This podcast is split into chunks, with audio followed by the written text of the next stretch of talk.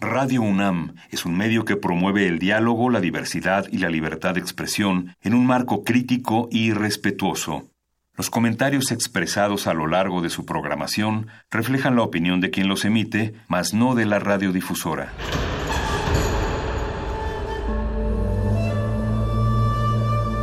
Un templo para la apreciación del ser mediante el sonido. mediante el sonido. Para nosotros. El sol sale durante la noche. Nuestros gritos llevan la mesura del silencio. Y el descontento está lleno de baile y risas. A todo, incluso a nosotros, nos resistimos. La universidad Ustedes y nosotros somos Resistencia modulada.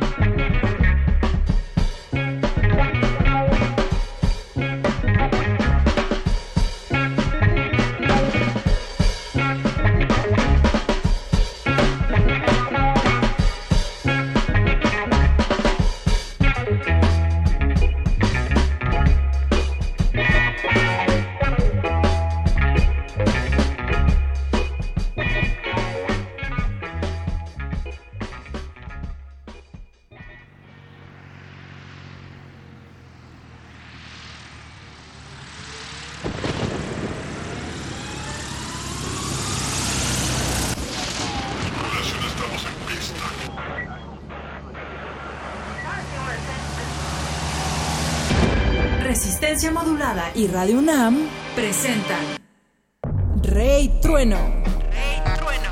La leyenda.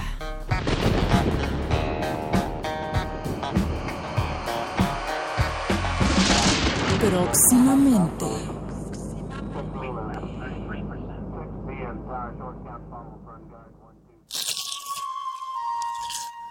Es momento de alimentar nuestro espíritu con páginas las letras son la botana del alma.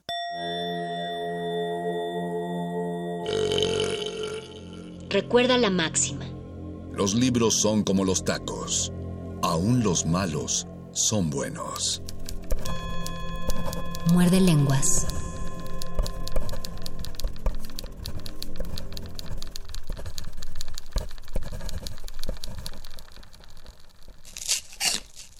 Saúl Lebrón muerde lenguas. Suas, suas, suas, suas.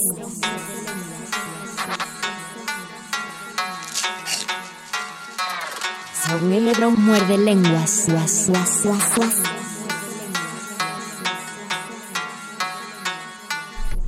Ya es lunes 12 de agosto de 2019 y vamos a hablar de redondeces. Lamento mucho no haber traído esa gran cosa redonda que nos cubre de la lluvia, llamado paraguas, porque me cayó justo el tormentón a dos cuadras de aquí en el Metrobús Amores y me, me mojé, digamos, un 60% que para mí ya es bastante. ¿Ustedes cómo se están pasando este lunes lluvioso? Recuerden que tenemos una transmisión en Facebook.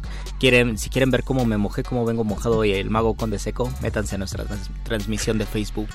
Por favor. Si quieren ver el 40% de Luis Flores que está seco, entren a Facebook, Resistencia Modulada, ahí se está transmitiendo nuestro Facebook Live, les daríamos el Twitter, pero ya saben que nos quitaron la contraseña después de los chistes que pusimos, no vamos a entrar en esos detalles, pero también se pueden comunicar con nosotros por teléfono, pero todavía no vamos a dar No el vamos a dar el teléfono. No, No vamos a dar el teléfono porque es lunes. es lunes. Y ¿Qué- vamos a empezar muy bien este lunes, como todos los lunes. Queremos empezarlo para empezar a marcar la redondez de este programa que va a tratar al respecto. Vamos a empezar por el principio del círculo. Ustedes agarren el punto que quieran y ese va a ser el inicio de este programa porque es donde invitamos a esa gente que prefiere dedicar su vida a tomar todas las palabras que están en una página o palabras que crearon en conjunto y subirlas a un escenario y ponerla bajo los reflectores. Es lunes donde su programa de radio tiene también un programa de mano.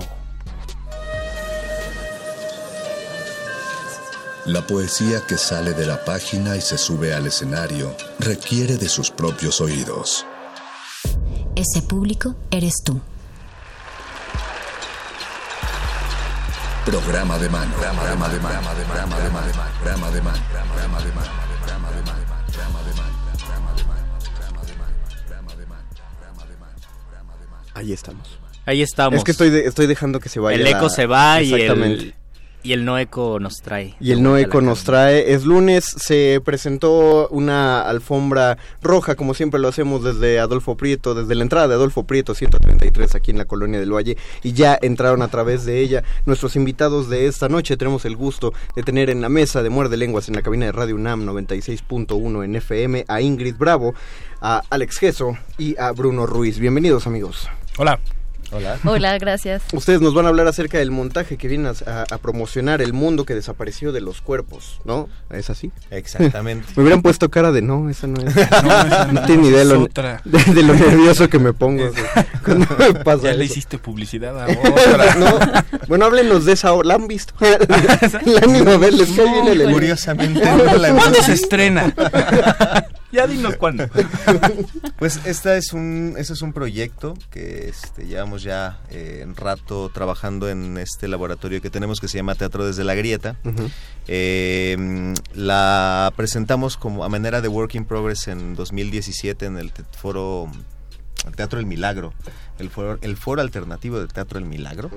Este, y nos salió mm, mal. No, no es cierto. No, nos salió relativa. Estaba, estaba en fase Estaba en experimental. fase experimental, exactamente, ¿no? Este, entonces después de eso decidimos sentarnos a revisarla, a planificarla mejor, a pulir todos los detalles, las broncas que tuvo aquel aquella versión y le pedimos este apoyo al Fonca otra vez en coinversiones en esta ocasión y pues haz que nos lo da.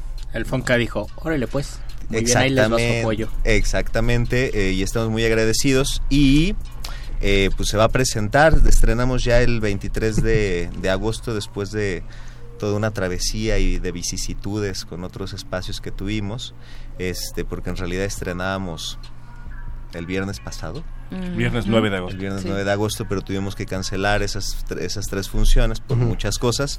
eh, y ya, por fin vamos a estrenar. Bueno, lo que nos da la garantía de que ya está el. Claro. Ya no es un Tuvimos work in dos progress. ¿De qué va el mundo que desapareció de los cuerpos? Por favor, Ingrid. Ingrid. Ay, lo más fácil. Bueno, esta es una pieza que va sobre el cuerpo y las tecnologías digitales. En realidad es una pregunta o varias preguntas que nos hemos hecho a lo largo del proceso y que en la pieza en realidad no se responden, solamente están ahí, se plantean para intentar hacer un diálogo con el espectador y es un poco qué pasa con nuestros cuerpos con esta nueva modalidad en, bueno, que ya no está nueva, pues, pero con estas formas de relacionarnos hoy en día a través de redes sociales, ¿qué pasa cuando es como si nosotros estuviéramos allá adentro, pero a la vez estamos fuera porque el mundo pues real sigue ahí, lo tangible, pero también hay una especie de mundo que se construye en redes sociales y en ese mundo también podemos convivir y se crean relaciones y creamos también una versión de nosotros que le presentamos a esas personas en ese en esa realidad. Entonces las preguntas van por ahí más o menos. Pero lo, le- lo dices muy bien, aunque no es nuevo, digo, llevamos 10, 12 años conviviendo con las redes sociales, seguimos sin entenderlas cabalmente, nos las cambian a cada rato y se van generando nuevos Y fenómenos. también va creciendo más la comunidad virtual. Ah, sí. Ahora, Ajá. va- vas, Luisito. Vamos a ver diferentes escenas, eh, situaciones, o es una gran situación que abarca esta temática. Es un recorrido escénico. Ah. Entonces lo que vamos a ver son diferentes, no sé si llamarlas situaciones, Viñetas. viñetas, imágenes, Imágenes. eh, acciones a lo largo de todo el texto que construimos y que en realidad no, lo, no, lo que, no van a ver a actores diciendo el texto y actuando una obra. Van a escuchar todo en audífonos y van a ver estas viñetas que van cambiando durante este recorrido. Ah, ok, wow, entonces está, eh, está medido eh, para cuántos espectadores está planeado cada cada Máximo función. 20 espectadores. Máximo 20 Sí, espectadores. igual y 21, pero lo vamos a pensar. lo vamos a pensar, si se portan bien. Si se, si se abrazan dos. Si se abrazan dos, sí, si va un par de meses, pues yo creo que sí va. No, está pensado para... Ahorita que lo planteaste, creo que es algo que el teatro nunca se ha preguntado, ¿no? ¿Qué- qué ¿Cómo, pasa si- cómo le vas a vender el boleto al siamés? ¿Como Al un siamés, boleto? sí.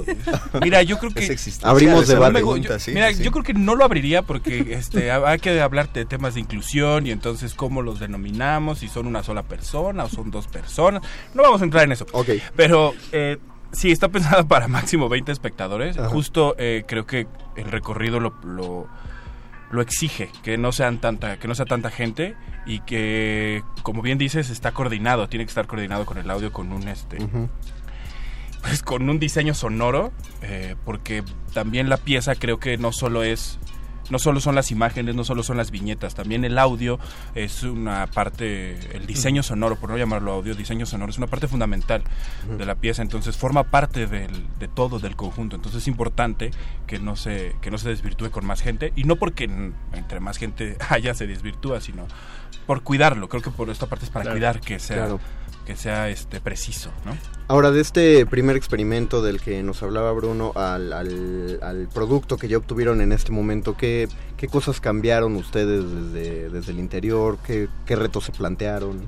Y mm, eh, en primera instancia fue, es que fue- ha sido complicado en el sentido en el que toda la investigación ¿no?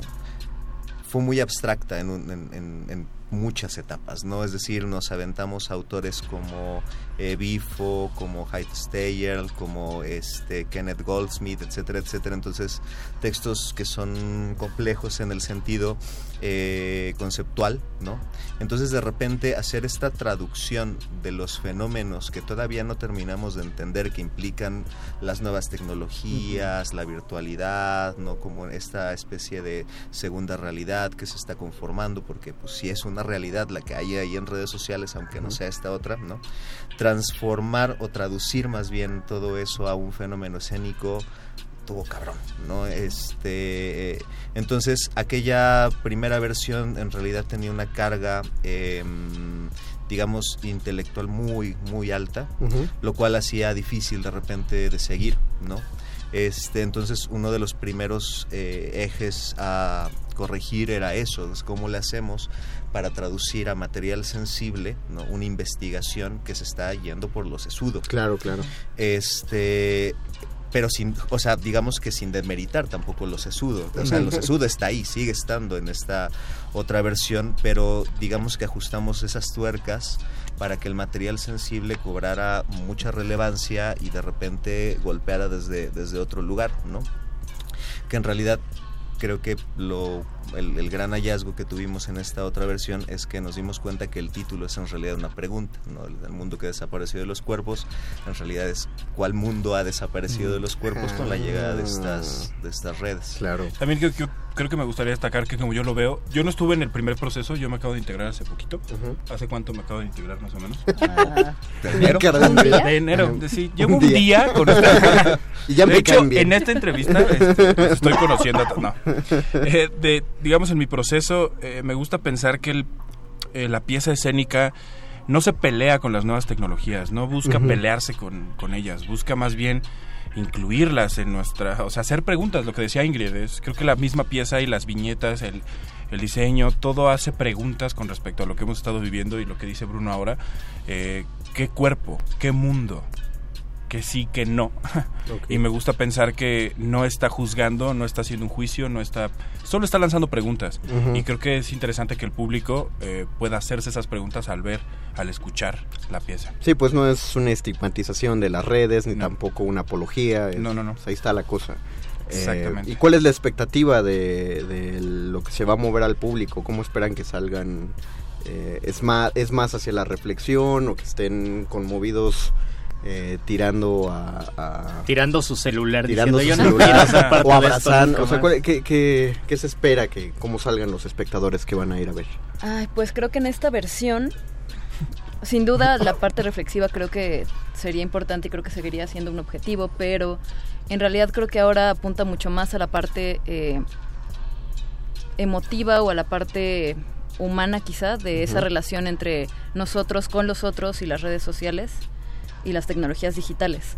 Creo que también sería no solamente preguntas eh, reflexivas y desde lo intelectual, como decía Bruno, sino también desde la parte emotiva y sensorial. Creo que también podría haber una reflexión hacia allá. Una, es una reflexión diferente. A, a- a mí me gusta verlo, bueno, más bien creo que la, de las exploraciones que hemos hecho y de los, de- digamos, de las corridas, como teatralmente...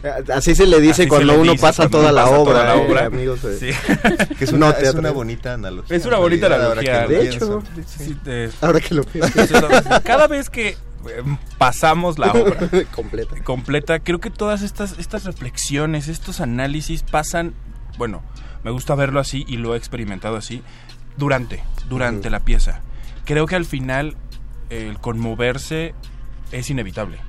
Creo que hemos logrado, ah, con la dirección de Bruno y con eh, est- estos vectores muy claros que nos ha- con los que nos ha marcado hacia dónde ir, creo que los actores y los performers en este caso hemos logrado hemos logrado conmovernos, hemos logrado este, sumergirnos más allá de solo las, las imágenes o solo los, los- las viñetas. Y entonces creo que es inevitable que se hagan preguntas, pero durante. No, no, no creo o no pienso o no siento o no intuyo que el público vaya a salir reflexivo porque creo que no lo va a llevar allá. Creo que más bien lo va a llevar, como hemos estado llegando y como con estas corridas que digo, eh, más hacia sentir, ver y dejarse sentir. Más ¿no? conmovido que reflexivo. Sí, creo que. Y eso ha sido la retro que hemos tenido, ¿no? De, de algunos. No sé si Bruno quiere agregar algo distinto. Sí. Ah, bueno, sí, no tienes razón, es cierto. No, este, Sí, ya cállate, deja de- Es que, es que en realidad creo que hay algo que, eh, que está sucediendo y que es, que es interesante, que es el hecho de que algo va a pasar, ¿no? O sea, ya eh, tuvimos una primera eh, corrida con gente este que fue que fue a vernos eh, un eh, un filósofo que va a acompañarnos ah porque eso es Mm. importante no se nos ha dicho la- las, las primeras funciones tenemos varios espacios Sí, en sí, donde sí. se va a presentar la, la- la pieza Ujú. entonces eh, los primeros días va a ir una persona un especialista eh, a acompañarnos en esta ocasión el 23 nos va a acompañar Donovan Hernández este para comentar la pieza Ah, comentar respecto a tecnologías digitales es una pequeña mesa de reflexión que haremos antes de cada Ah, eh, ok. apertura digamos de mini temporada en los espacios ¿no? Ujú. entonces fue Donovan este y, y otras amigas y pasaron no este por toda el- todo el recorrido eh, y al final platicamos con ellos y en realidad la reflexión en realidad está pegada a la sensibilidad ¿no? Ujú. en, en ese sentido sería digamos una reflexión sensible este obviamente lo que nos importa en un inicio es que eh, el espectador y en, en este caso el visitante eh, participe de la parte sensible, se siente enganchado con lo que está escuchando, con lo que está eh, viendo, con lo que está sintiendo, para que después justo al final, ¿no? Se quede como ese esa pequeña vibración de que hay algo ahí que pensar no hay algo ahí que preguntarse de, de- de- de las cosas.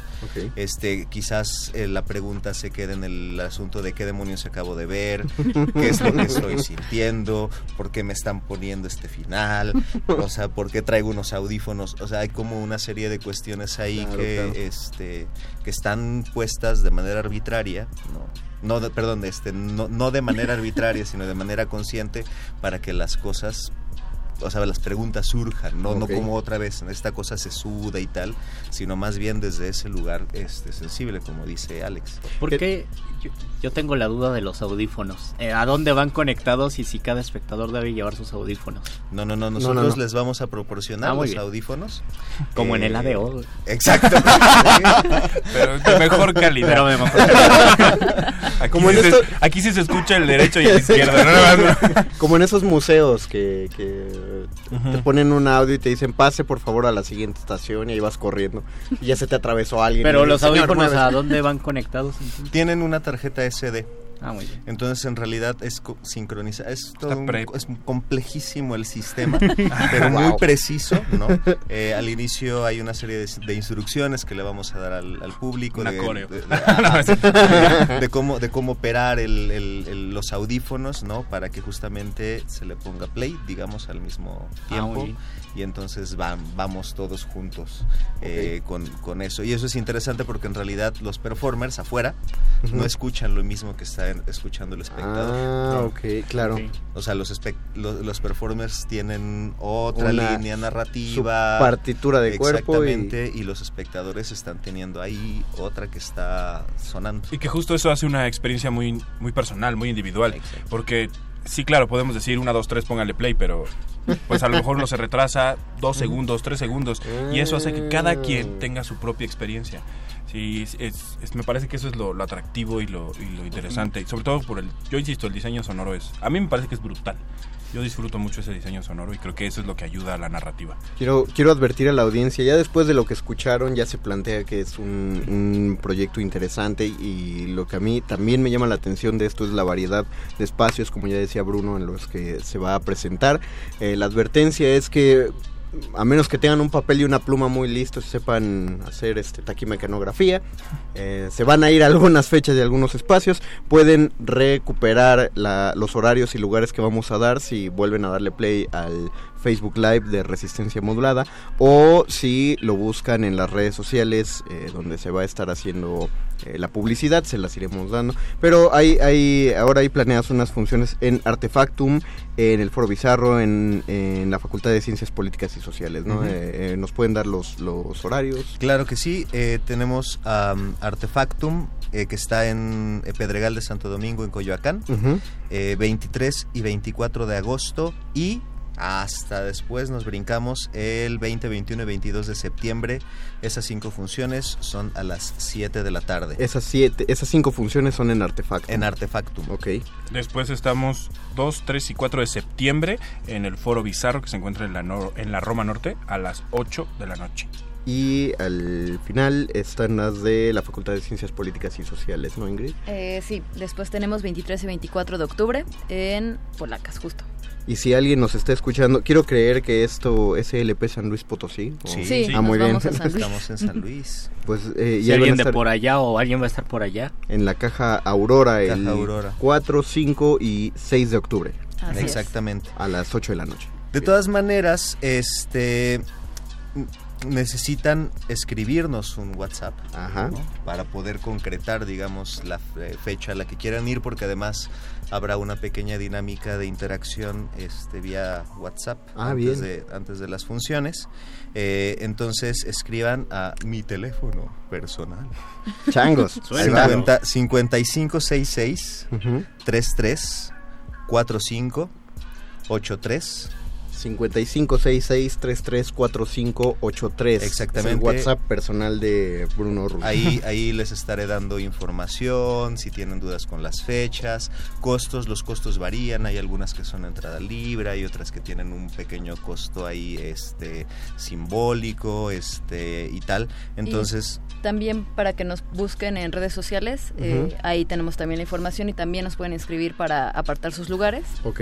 En Facebook estamos como Teatro desde la Grieta, en Twitter como arroba desde la Grieta y en Instagram Teatro desde la Grieta también. Estaría muy padre que preguntáramos redes sociales. No, no tiene nada. Para el proyecto. No, no hay. La, la paradoja está ahí. O sea, en realidad estamos haciendo una pieza para hacer una crítica a todo eso y no podemos dejar de utilizar Exactamente. esas plataformas. Entonces, Facebook, Teatro desde la Grieta, Twitter, arroba desde, Desde la, la Grieta, Grieta, eh, Instagram, eh, ¿cuál es? Teatro desde la Grieta. Teatro desde la Grieta completo, ok.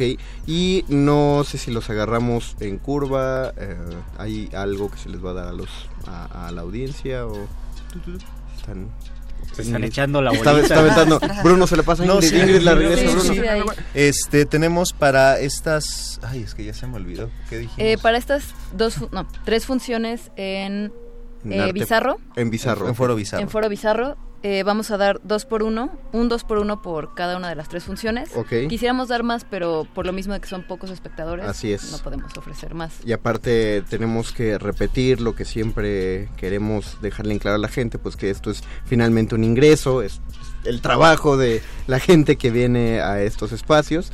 Entonces, solo hay un 2 por 1 para cada una de las funciones que va a estar en el foro bizarro, que es un 2 por 1 para el 2 de septiembre, un 2 por 1 para el 3 de septiembre y un 2 por 1 para el 4 de septiembre. Las funciones son a las 8 de la noche en el foro bizarro que está en la Roma Norte. Exactamente. Cuauhtémoc, no, en la, en la alcaldía Cuauhtémoc. Pues. La alcaldía. Exactamente. Entonces, eh, Luisito, desde tu ronco pecho saca... Recuerden que es en septiembre y estamos en agosto, así que aparten el día, anoten el teléfono, tanto de nuestros invitados como el que les vamos a decir para que se comuniquen. Ya, lo tengo que decir. 55 23 54 12. Otra vez. 55 23 54 12. Escojan si es el 2, el 3 o el 4 de septiembre a las 8 de la noche. Escojan la fecha, eh, se la dejan a nuestro compañero Alberto Benítez, alias Beto. Ahí le dicen quieren 2, quieren 3 o quieren 4 de septiembre. Se llevan su 2 por 1. Nosotros se lo pasamos a nuestros amigos de Teatro desde la Grieta. Y eh, si quieren enterarse de nuevo eh, de las fechas, de los distintos lugares donde se va a estar, si quieren apartar eh, los boletos, toda la información, el WhatsApp de Bruno y las fechas están en Facebook Teatro desde la Grieta, Twitter arroba desde la Grieta, Instagram Teatro desde la Grieta. ¿Algo con lo que quieran dejar a nuestros muerdescuchas? Pues nada, ojalá que nos visiten eh, eh, y que nos sigan también en las redes sociales porque estamos subiendo cosas interesantes, se vienen otros proyectos ahí que, Perfecto. están, que están bien padres este y tal. Sí, y que, eh, bueno, esto de utilizar las redes sociales como una especie de ramificación.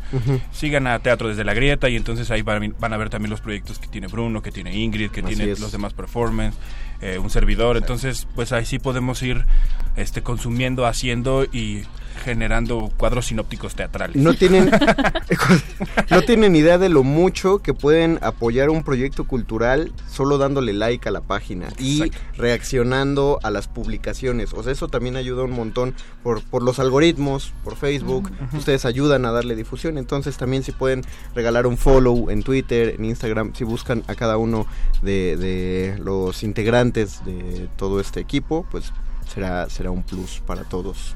Así es. Pues muchas gracias, muchas gracias Ingrid, muchas gracias Alex, muchas No, gracias Bruno. Gracias y aquí la puerta Gracias. está abierta, eh, ya tienen también la manera de contactarnos. Cuando tengan otra cosa de sus proyectos, pues nos avisan. Gracias, Fonca, por el proyecto. espacio. Gracias Fonca Sí, por el gracias. proyecto. Sí, Hay claro. que mencionarlo. Exacto. Bien aplicado ahí. apoyado por el Fondo Nacional para la Cultura y las Artes. Qué belleza. Patrocínanos otra vez.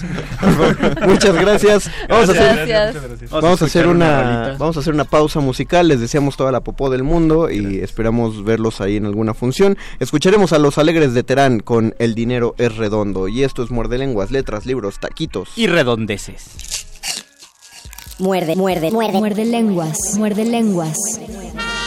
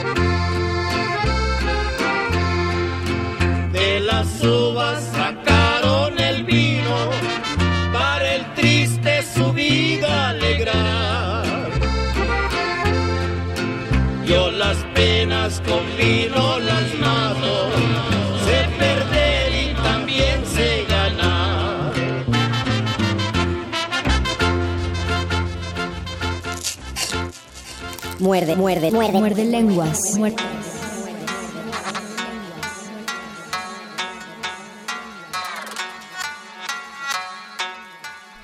Ya regresamos a este muerde lenguas de letras taquitos. Y redondeces, me gusta esa palabra, Eh, a mí me redondeces. gusta mucho la palabra redondez. Las palabras referentes a lo circular, a lo redondo, incluso a lo esférico, siempre me han gustado.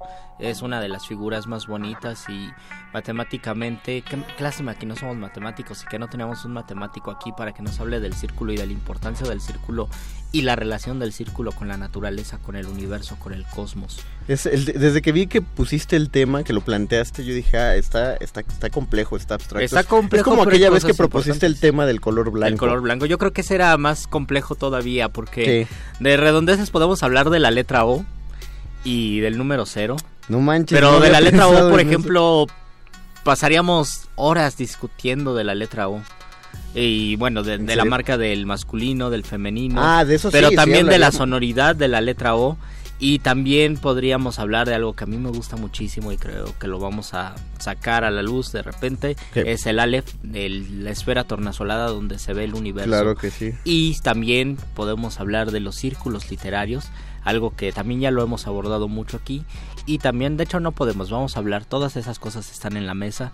Y también podemos hablar de los finales cíclicos, tanto en la vida como en la literatura. Pero bueno, tenemos comentarios en Facebook. A ver. Eduardo Nájera, nuestro querido Lalo, nos dice, hola, Hola. mis queridos muerdelenguas. Espero se encuentren muy bien. Aquí su amigo Lalo Nájera con una pregunta muy importante que sería ¿qué sería de los tacos y las tortillas no fueran redondas? ¿Cambiaría su naturaleza, su sabor incluso? Yo no Sí. sé si hay una cuestión natural para que las tortillas sean redondas. Sí, no, porque no puedes es que complicado hacer algo Es cuadrado. la facilidad de la manufactura de entrada y sí se le cambió el tamaño a la tortilla y por eso es que generas una, una variedad de derivados de los primitos del taco. O sea, si estiras, si, si en lugar de hacer un círculo haces un óvalo, obtiene, empieza a obtener una... un- Una cualidad de tlayuda o de una guarache. cualidad de, tlayu- o de de tlayuda o de guarache o de... Porque hay... Aparte hay sopes distintos. Hay sopes redondos y hay sopes ovalados. Es que hay sopes medio círculo. Esos no los he vuelto a ver en ¿Sopes esa. medio círculo, en serio? En esa había una Eso es medio sope, eso es un fraude. Era una maravilla. No, no, no. Es que era. En, en esa te- hacían unos óvalos como muy perfectos. Y a esos les ponían los frijoles encima. Oh. Y lo doblaban a la mitad. Lo que te resultaba en una especie de quesadilla muy gorda. Ajá. O que era prácticamente un medio círculo. Por años Así fue como yo y mi hermano concebíamos que era la forma de los sopes. Cuando llegamos a cualquier, llegábamos a cualquier otro puesto garnachero Ajá. y nos servían los sopes redondos como deben ser, Sí. nosotros pues no nos gustaban, los, los deleznábamos porque decíamos, eso no es un sope. Luego ya vimos con el tiempo que es la figura natural y hemos vuelto a buscar los sopes medio círculo. Era, era una marca muy particular de esa garnachería. Sí, la, la verdadera pregunta es, ¿existe una garnacha, hasta me atrevería a decir una comida, salvo la pizza cuadrada, que no tenga una forma oval o redonda? Yo o de que- media luna. Te digo, si, si lo piensas en to- todo lo que es redondo es, es amasable. Y- Sí. Y, es como lo natural, porque haces una bola, es muy lo más fácil de hacer con las manos es una bola, cuando lo aplastas se va Ajá, en un y círculo. cuando, La haces pizza se el, y amasa, cuando ¿no? haces el oval simplemente después de la bola haces el rollito Un y ya lo aplastas. Que no es más que un, bast- un círculo bastardo, ¿no? Val? Deberíamos también invitar a una doñita eh, de quesadillas popularmente conocidas como Doña Pelos para que nos digan el secreto de la redondez de las quesadillas y por qué algunas son redondas y otras son Así es. ovaladas. Pero bueno, sigue el comentario de Lalo, dice... ¿Qué sería de, las, de los tacos sin las tortillas? Su naturaleza, su sabor incluso me han hecho reflexionar en verdad una tortilla rectangular en forma de cono. O me estoy volviendo loco, creo que no debía haber escuchado su programa el día de hoy. A ver, ¿cómo Tan feliz que vivía solo con tortillas redondas. No te preocupes, las tortillas redondas continúan Sí. y continuarán. No Mira, creo que... si alguien Ajá. hace, si alguien hace tortillas cuadradas, van a ser un hit un mes, pero no van a causar grandes eh, beneficios. Sí, claro. Porque van a decir, está padre, la figura es, es impresionante, pero obviamente van a ser más caros, van a ser más difíciles de hacer.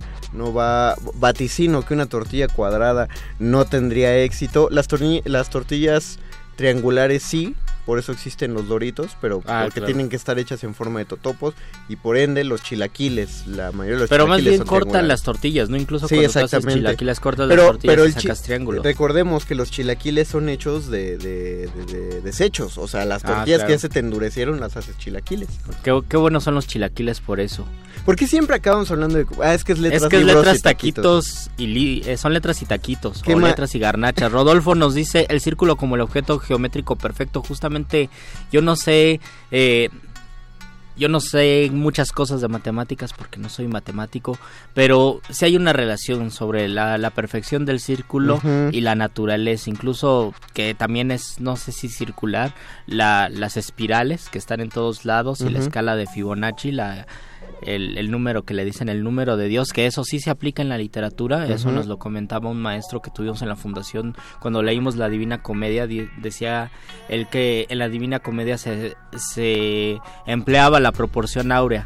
A, tra- a partir de cierto número que era el 1.6 hagan de cuenta el canto lo dividía entre 1.6 salió un número y a partir de ese número de verso había un cambio eh, en la tensión discursiva del texto. Y esto se puede ver en muchos otros casos. Incluso yo pienso que en el soneto que son 14 versos hay una proporción áurea allí porque primero son 8 versos y a partir del noveno verso ocurre el desenlace del soneto, ocurre la, parte medular del soneto y hay una hay una eh, espiral áurea allí porque el número áureo tendría que ser entre 7 y 8 y el siguiente tendría que ser entre 14 y 15. El soneto acaba en el, el- la primera parte del soneto, los cuartetos acaban en el verso 8 y los seis restantes son el desenlace. Entonces, y porque es del Renacimiento y ellos estaban pues interesados en la, en la proporción áurea, seguramente si lo sacaron de allí. Tan, tan acostumbrados estamos a que el círculo sea una figura, la figura geométrica perfecta,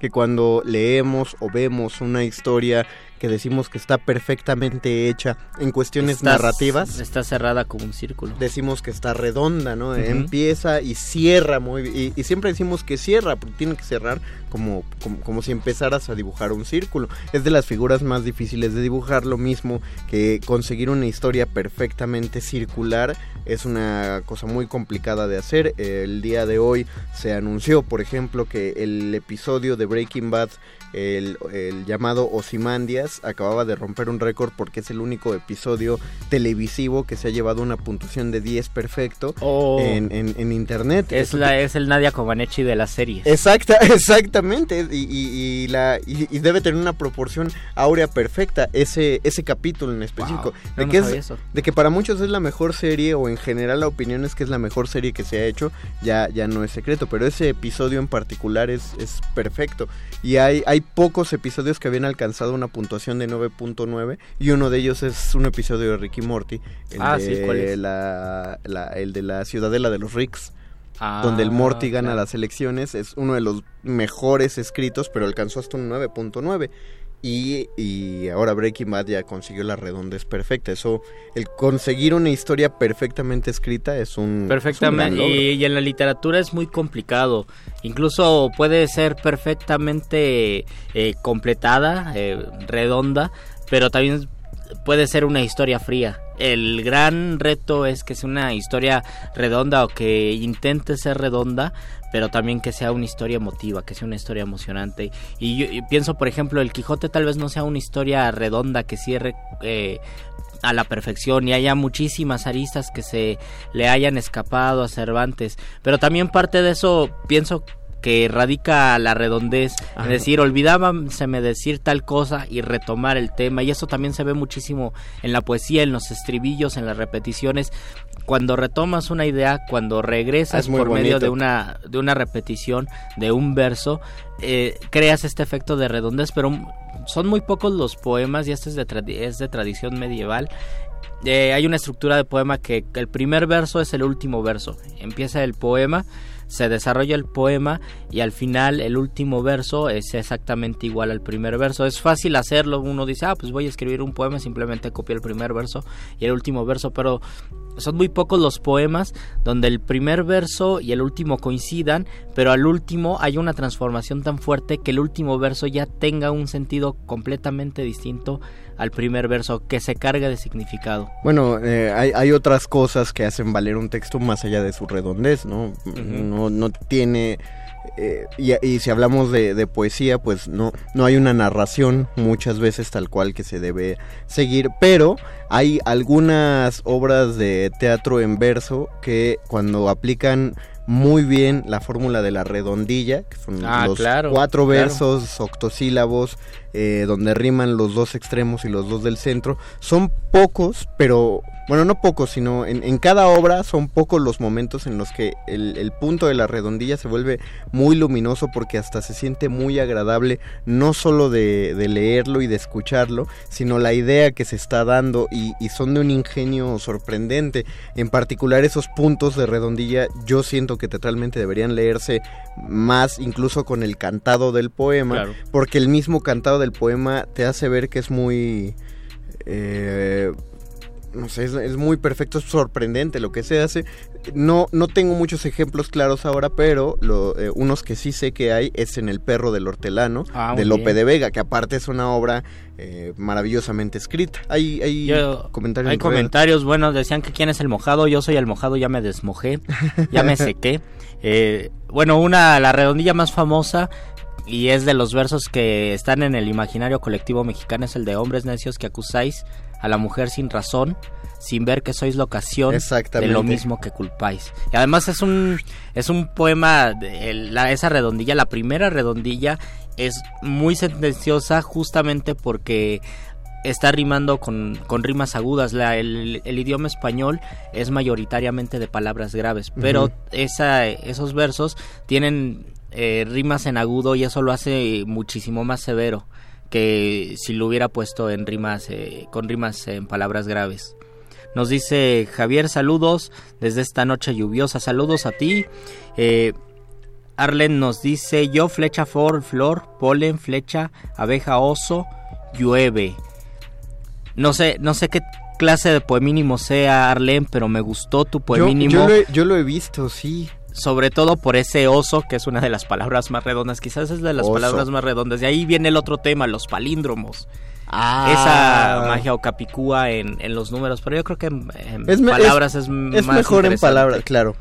Y, y y es, es muy curioso que eh, al principio, siempre que te explicaban los palíndromos, solo te lo explicaban con Anita Lava Latina y era el único Sí. ejemplo que tenías, al grado de que por mucho tiempo consideramos que eran tan difíciles de hacer que solo existía Anita Lava Latina. Bueno, muchos... Y en realidad sí es muy difícil de hacer. Sí, son muy difíciles de hacer. Otros citaban a un poema que creo que estaba en latín, el de Sator Arepo Tenet Ópera Rotas, que uno decía, Ah, bueno, esas son ya. cinco palabras inconexas, pero según aparentemente significa el labrador arepo, Ah, claro. no sé Sí, qué, sí, sí. este, arregla su carreta. Un palíndromo, un palíndromo en latín. Pal- pero aparte es un cuadro mágico, Ah, porque claro, el cuadro de Sator. son el cuadro de Sator, son cinco palabras, que cada palabra tiene cinco letras y se puede, si lo describes en, en cuadrado, lo lees para todos lados. Cinco palabras, como los cinco años que está cu- que va a cumplir resistencia modulada esta Ese semana. número tan redondo.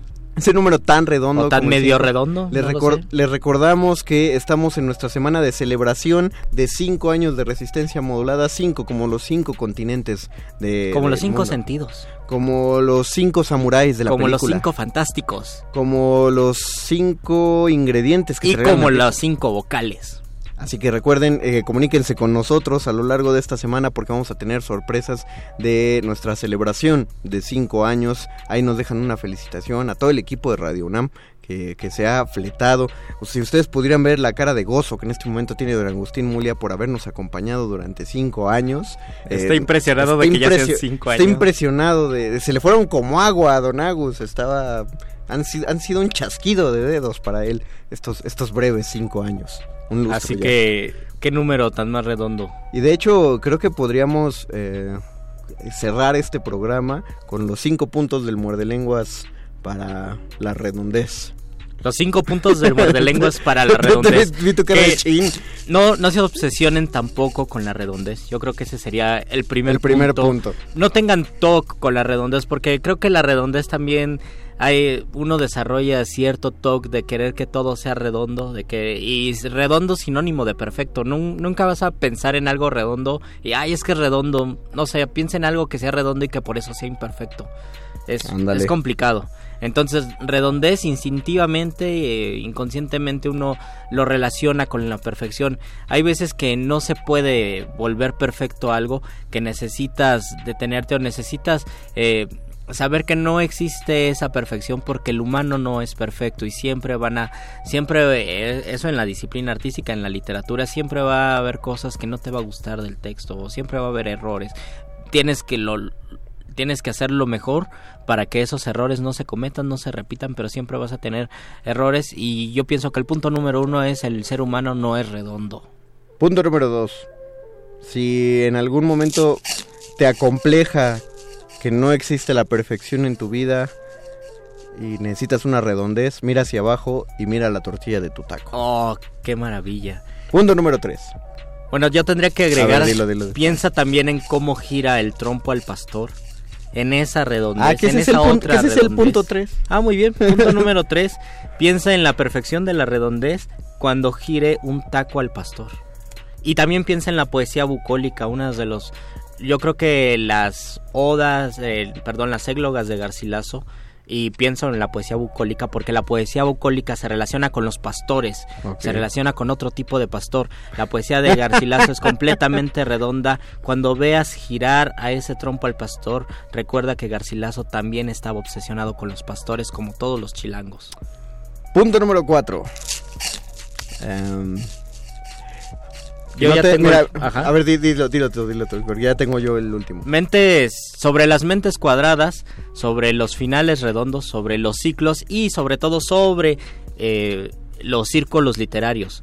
Creo que si estás iniciando, porque esto es campechano, son tacos campechanos, entonces Ajá. hablamos de tacos y hablamos de letras. Si estás iniciando en una en una fase creativa, si quieres ser escritor, está bien que te juntes con tus amigos, Así pero es. que eso no absorba toda tu energía y, y no tengas la intención de querer formar un grupo para poder eh, trascender, para porque eso lo aprendiste que en las generaciones pasadas, ah, yo quiero hacer con, con mis amigos el grupo de los contemporáneos, yo quiero hacer mi generación del 27, yo quiero hacer mi estridentismo, yo quiero hacer mi movimiento que rompa las estructuras, etcétera. Eso es importante, son importantes los círculos literarios, pero también es importante explorar desde tu individualidad, no desde el egoísmo y el individualismo, desde tu persona, Así es. todas esas posibilidades del lenguaje para poder escribir.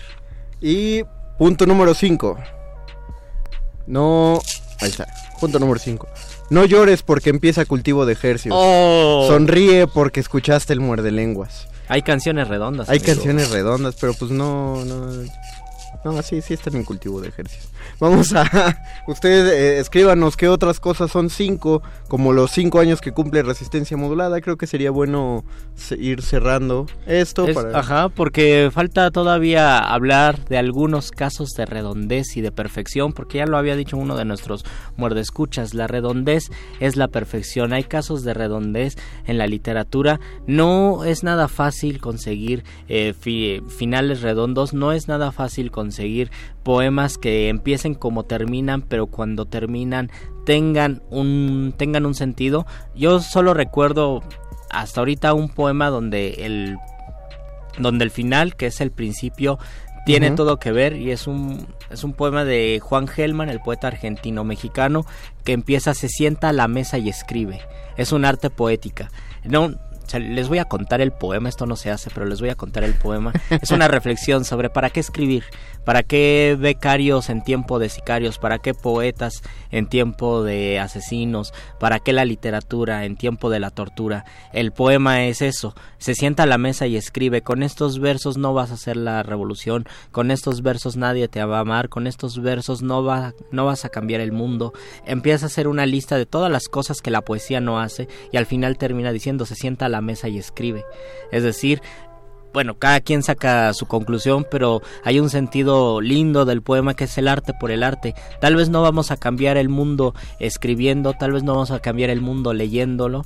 Eh, a veces no, tampoco es que cambiemos el mundo muchas veces. eh, teniendo las mejores eh, intenciones de, no sé, de hacer una revolución, pero sí podemos poner nuestro granito de arena y como decían nuestros invitados de teatro, eh, a veces no es resolver las preguntas, a veces es plantearlas y esto se los había comentado en uno de los primeros muerde lenguas. Así es. La poesía sirve, decía Antonio Machado, no para resolver eh, nuestras preguntas, nuestras dudas, sino para cristalizar esas dudas y para determinar qué es lo que se va a resolver.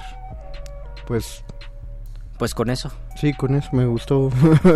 me gustó hasta dónde lo llevaste. No tenemos un último comentario porque No tenemos ahí- comentarios. Veo, veo ahí unos comentarios marcados, dice tres. Sí, nos dice Yuli, es verdad. Yuli Carballido. Hola, Yuli. Lo que compartió Arlene es parte de la letra de una canción de Café Tacuba. Es que Ah, sí, la voy a volver a leer. Yo lo iba a decir, pero es que existe otro poema en el cual se basa la letra de Café Tacuba.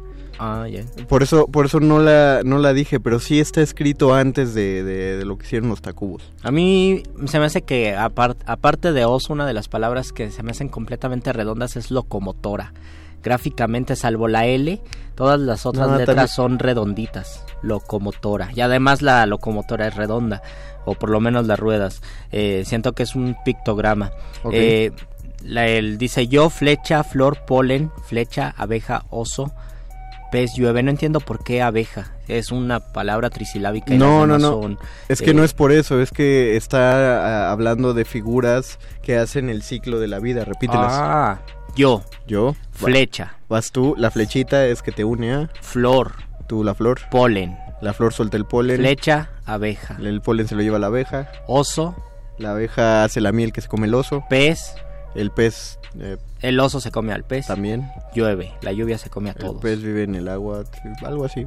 Es un ciclo de la vida. Pues. Es como- Gracias, gracias Yuri por es como, decirnos. es como cuando a Simba se le van los pelitos de la cola y, y le cae y se los come luego la ¿Viste jirafa. la película? ¿Viste Hombre, la- pues, la hombre, nueva? Estuve muy feliz. Eh, siento que en la nueva está mejor explicada esa parte de los pelitos Sí. de la cola que en la caricatura, en los dibujos. Me gustó animados. mucho. Pero siento que el ciclo sin fin y el ciclo de la vida, según yo, se entiende más en la en la caricatura que en la película. No sé. Bueno, tiene esa escenita eh, que es larga, puede ser aburrida, pero está bonito como el pelo viaja desde tan lejos. Otra, y ya que estamos hablando de cine, tienen que ver o tienen que rever la película Los amantes del círculo polar. Es una de, las gran- de los grandes no, ejemplos eso cíclicos. no- Yo no sé qué puede opinar eh, los de Retinas. A mí me gusta mucho esa película. Eso no se debe recomendar, que es muy triste. Es muy triste la Se película. Además, los personajes son palindrómicos, es Ana y Otto. Pero Y todos son círculos. está, sí, por algo. Porque la germinación, y como dice Mufasa, pues todos estamos incluidos en el gran ciclo de la vida, dice Gonzalo Rojas, pero el hijo es el padre y ahí está la rueda de la germinación.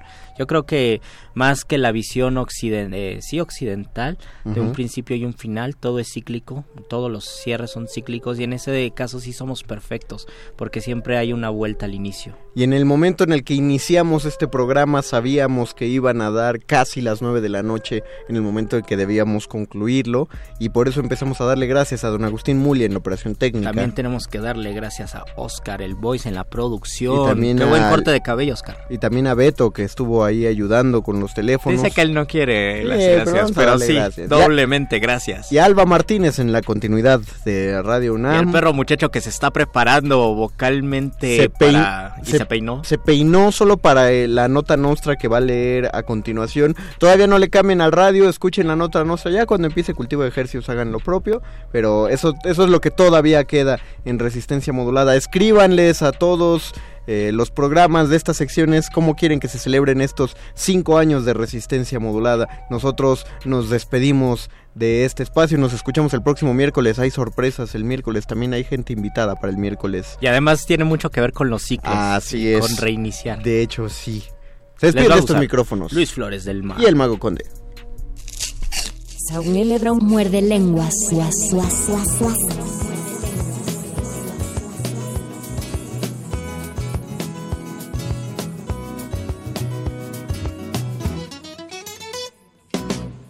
Quisiera hacerlo de ayer, pero introduciendo un cambio. No metas cambios, Hilario, que está el jefe por ahí. ¿Por qué está de jefe? Porque va a caballo. ¿Por qué va a caballo? Porque no se baja. ¿Por qué no se baja? Porque vale mucho. ¿Y cómo lo sabe?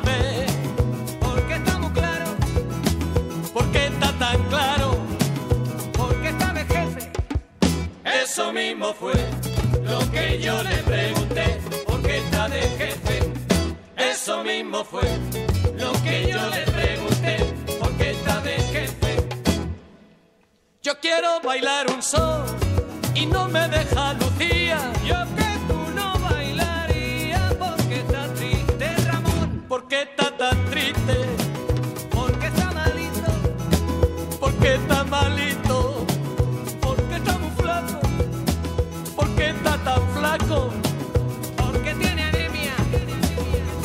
tiene anemia.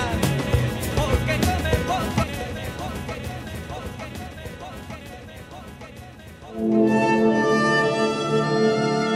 Última enseñanza del día. El dinero no compra la felicidad. Pero compra libros y tacos. Y eso se le parece mucho. Medítalo.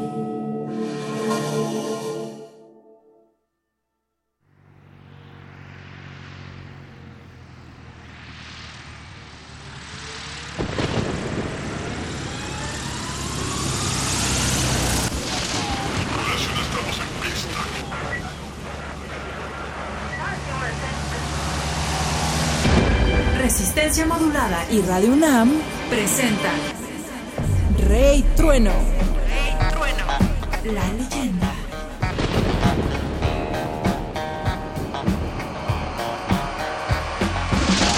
Próximamente.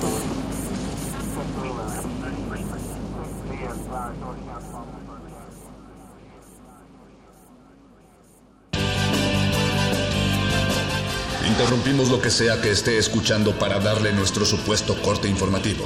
La nota nostra. No lo dijimos primero, pero lo decimos mejor.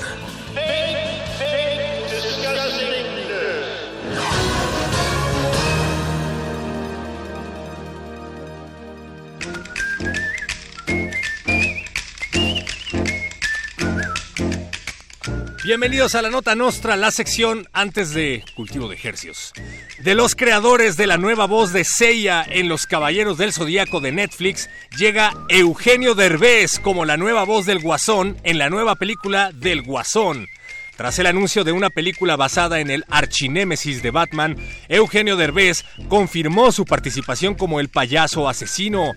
Derbez también confirmó la participación de Adela Micha como Hiedra Venenosa, Carlos Trejo como Bane, Omar Chaparro como Jim Gordon.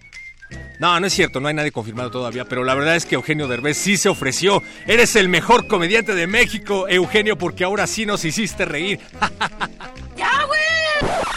El director Quentin Tarantino cancela su visita a México por considerarnos un país demasiado violento.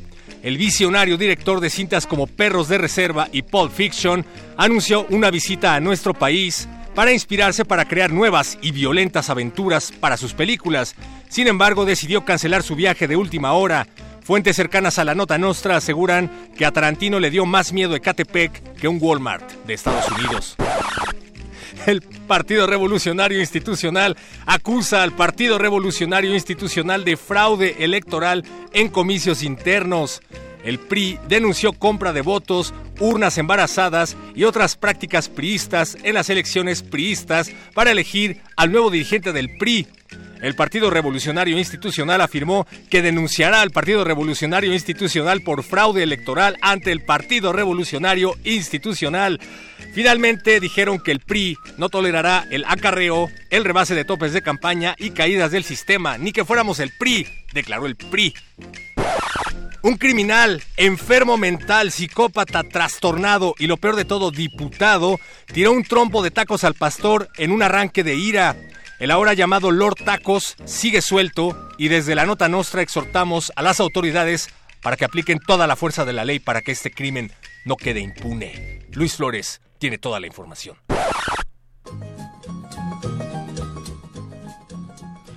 Tolero al fresa y al ñero, a la gente más ingrata, al que se siente muy riata, al amargo y al grosero.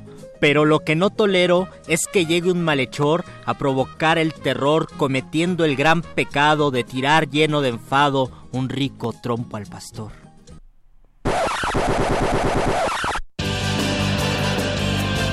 Estas fueron las noticias del día. Si no lo escuchó aquí, entonces fue en otra estación.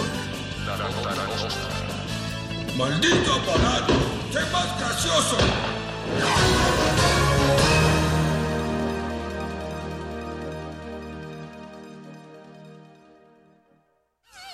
Resistencia modulada.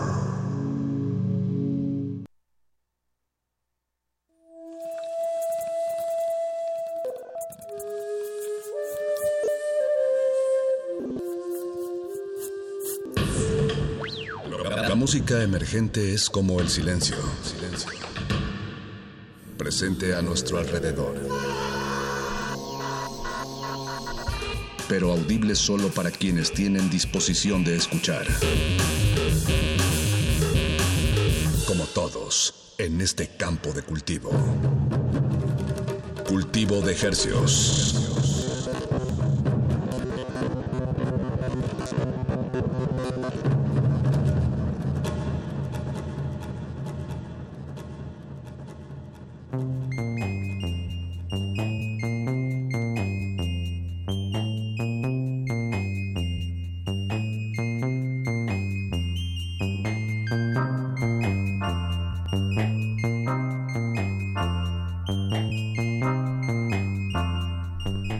Organismos audiosensibles y radioceptibles inmersos en las ondas hercianas, bienvenidos a otra emisión de Cultivo de Hercios. El invernadero musical de resistencia modulada que se atomiza y transmite todos los lunes y jueves a las 9 de la noche en compañía de ustedes y de música recién cultivada que hacemos llegar hasta sus oídos. Por la frecuencia del 96.1 de FM. XEUN. Radio UNAM, la salvajemente cultural. Transmitiendo salvajemente al Valle de México y peligrosamente a la aldea global a través de nuestro portal en línea www.resistenciamodulada.com. Eh, muy buenas noches. Buenas noches. Buenas noches. Les saludan desde estos micrófonos su servidor Paco de Pablo. Y su otro servidor Apache o Raspi, siendo hoy agosto 12 a las 21 horas con 6 minutos. Constatamos que esto es radio en vivo y Así a es. todo color. Y como bien dices, Paco, les traemos música fresquecita hasta la comodidad de sus oídos. Y vaya que es música fresquecita la que les traemos hoy. ¿Qué va a pasar de aquí hasta las 10 de la noche, Paco? Bueno, pues esta noche vamos a disectar frente a sus oídos un proyecto que, que Fíjate, Pachi, estaba revisando aquí en el calendario que siempre dices que, que tengo bien ordenadito. No, pues tú eres todo ese lado ordenado. Yo, yo soy el elemento de entropía aquí en cultivo de ejercicios. Yo soy el Excel y tú eres el Paint. Ándale. Eh, este, hoy, hoy nos acompaña, nos acompañan unos momentos más Naked Geometry y estuvo con nosotros en febrero del 2017. Entonces ya ha pasado suficiente tiempo para tener una buena charla eh, pues sobre qué ha pasado, qué ha cambiado. También estaremos hablando con Mike Gutiérrez sobre eh, un, un sello nuevo que se llama Inefable, donde Naked Geometry publicó su material. Y bueno, todo esto nos quedará mucho más claro a continuación, no sin antes, eh, pues queríamos eh, decirles que en la producción está Alberto Benítez. No me lo eh, toques. No me lo toques. No, no nos lo toquen, ¿eh? A Él no nos lo toquen. También está don Agustín Mulia en la operación técnica y Ricardo Pineda en su celular como campeón radiofónico que Ah, es. y Alba Martínez en continuidad ahí eh, detrás de, de los vidrios de esta fabulosa cabina de Radio Nam. Y pues Y- es un verdadero privilegio estar detrás de estos micrófonos. Así es, Apache. Y si empezamos con música. Sí, solo antes eh, tenemos un anuncio Ah, que darles. Y es que este domingo 18 de agosto es nuestro cumpleaños. Ah, Cumplimos claro. cinco años resistiendo moduladamente a través del 96.1. X. Exactamente. Fueron cinco veces la que le picaste. ¿eh? Muy Sí. bien, Beto. Que... Bien bajado ese balón. Eh, ¿Y cinco qué- años, ¿Qué Apache. vamos a hacer? No, no sé. Pues qué- el domingo, pues cada quien estará en su casa disfrutando a su familia, a sus amigos, a la deliciosa conexión al internet que tengan. Pero el viernes, el viernes 16, aquí en Radio UNAM, eh, tendremos una festejación especial. Eh, extenderemos el horario de la transmisión hasta las 12 de la noche. Ah, wow. Y, y además les tenemos una sorpresa que la voy a revelar de una vez para quienes estén sintonizando este cultivo de ejercicios. Vamos a traer de regreso por, por esta ocasión al, ¿Al buscapiés? al buscapiés. ¡No! Vamos a tener un buscapiés extendido ¡Wow! de 10 a 12 de la noche. Imperdible. Y, y pues vamos a venir, si no es que todos, la mayoría de los resistentes y las resistentes modulados. Y ese día va a estar tocando en la tarde El Monstruos Monstruos son nosotros aquí Sí. en aquí en la cabina en La Julián en Carrillo. La Julián Carrillo. Entonces va a ser un viernes pues muy bonito, va a haber música en vivo en la Julián Carrillo, vamos a estar aquí celebrándonos y celebrándolos a ustedes también. Eh, si quieren más detalles, escuchen Resistencia Modulada y en las distintas secciones de, de esta subarra nocturna, eh, pues les daremos más detalles, pero hasta ahora la producción solo me permite dar esta información. Entonces, bueno, pues muchas gracias por su sintonía a lo largo de estos cinco años maravillosos. Eso. Pues comencemos con música. Toda la música que usted va a, con- va a escuchar a continuación es de nuestro invitado de hoy, Naked Geometry, que a mediados del mes pasado sacó un EP que se llama A Short, A Shot of Universe. Y pues vámonos así en orden. En ¿no? orden, Tema escuchemos número uno. el tema número uno que se llama Before My Eyes. Con esto abre el EP Naked Geometry y en unos momentos más charlaremos con él y con Mike. No le cambie, música fresquecita hasta sus oídos.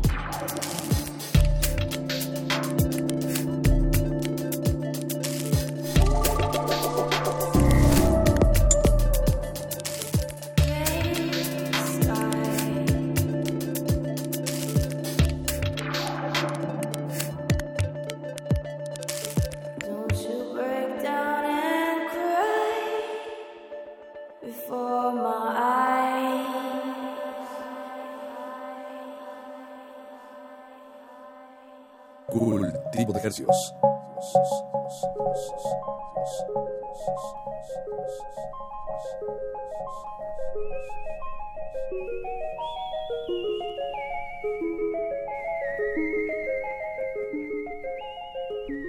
Before My, My Eyes es el tema que acabamos de escuchar de nuestro invitado esta noche, Naked Geometry. Le abrimos el micrófono a nuestro invitado de esta noche. Señor August- Don Agustín Mulia, ¿qué le pasó? Está todo mojado de su camiseta. Hubo un accidente Un- aquí un detrás accidente. del, del vidrio, pero ya está. con todo.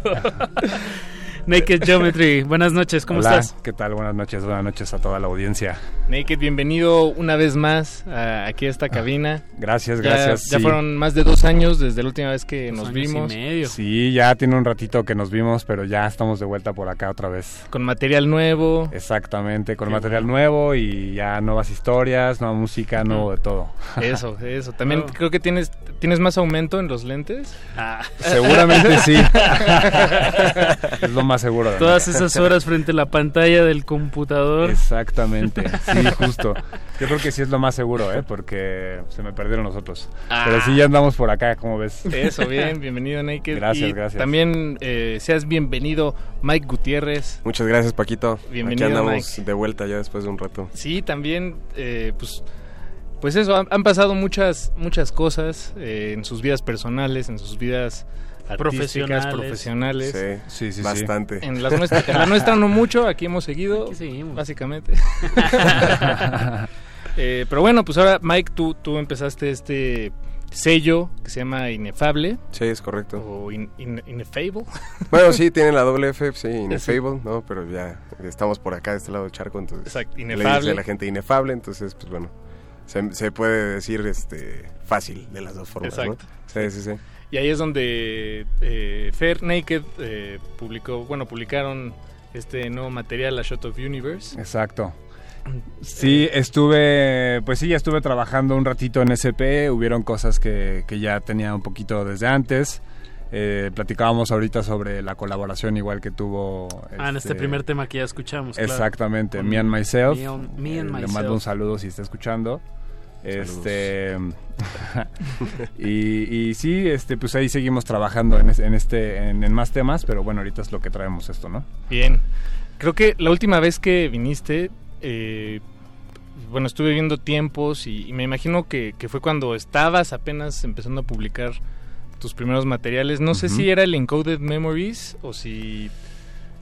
Yo creo que sea, en EP. aquel entonces estaba todavía por el Missing 43 que igual sí ya tiene un ratito Ya, más o ya menos. tiene un ratín. Ajá. Eh, pues, ¿qué, qué nos puede decir, Naked?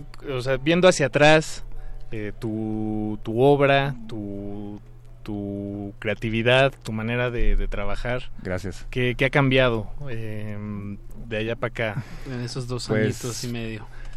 Eh, realmente pues ha sido un proceso de muchísima experimentación, he estado eh, escuchando muchísima música de distintos géneros, eh, intentando hacer nuevas cosas. Eh, afortunadamente he estado teniendo como oportunidad de trabajar con proyectos que de alguna manera me retan creativamente, que no necesariamente están asociados directamente a la música, pero sí que sí que me hacen bien, ¿no? Para, para mi proceso creativo. Claro, a veces es muy sano, ¿no? Tener como otras disciplinas que, puedas como de dónde agarrar para, para desembocarlas en esto, ¿no? Que es Claro, este sí, proyecto. creo que al final de cuentas, pues la creatividad es creatividad y no importa, o sea, al final culmina en algún punto.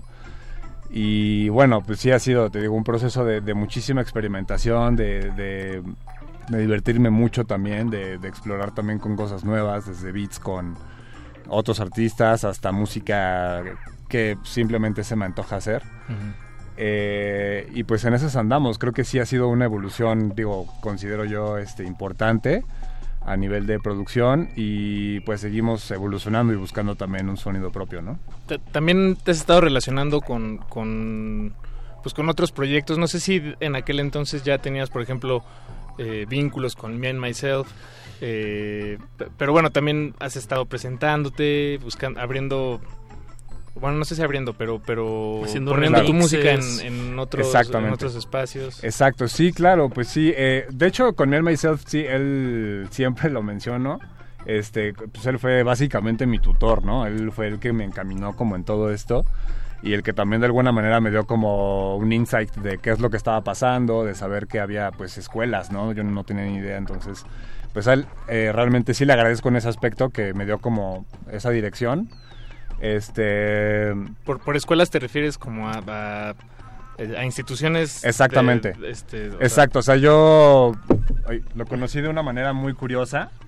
Este, sin embargo, eh, pues sí, no, o sea, ya después él me hizo saber que habían instituciones y todo esto donde yo ya después me pude me pude empapar un poco más de todo esto y lo bueno fue que pues aquí seguimos, ¿no? Ok, no, bien, bien. Exacto.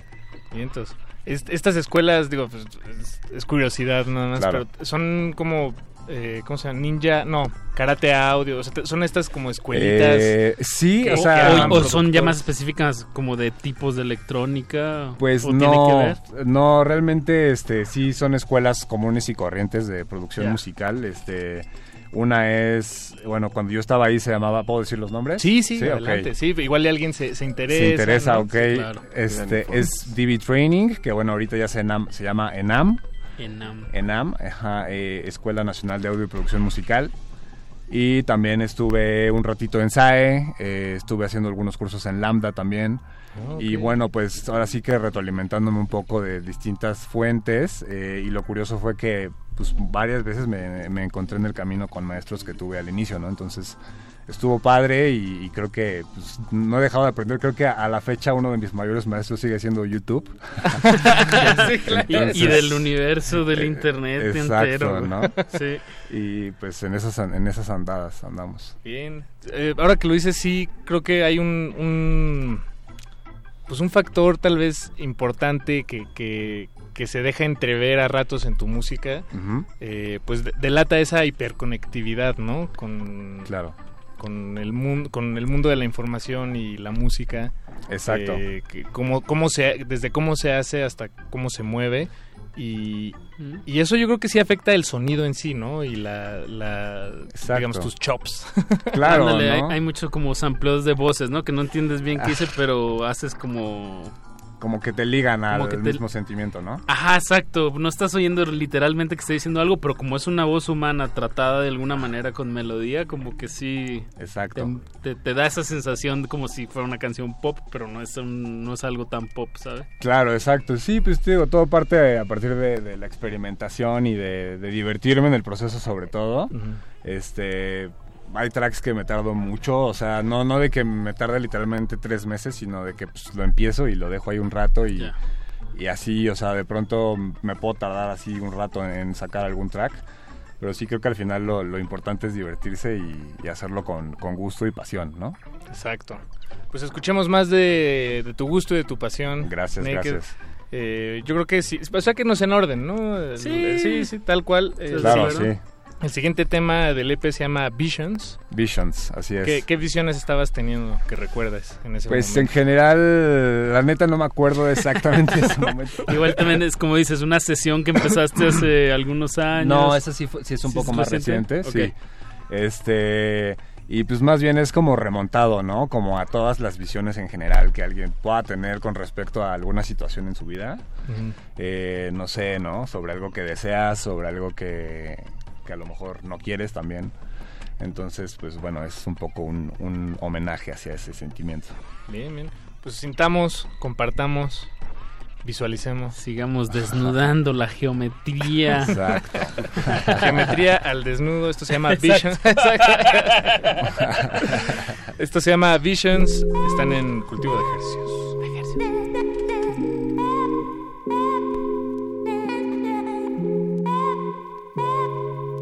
Thank you.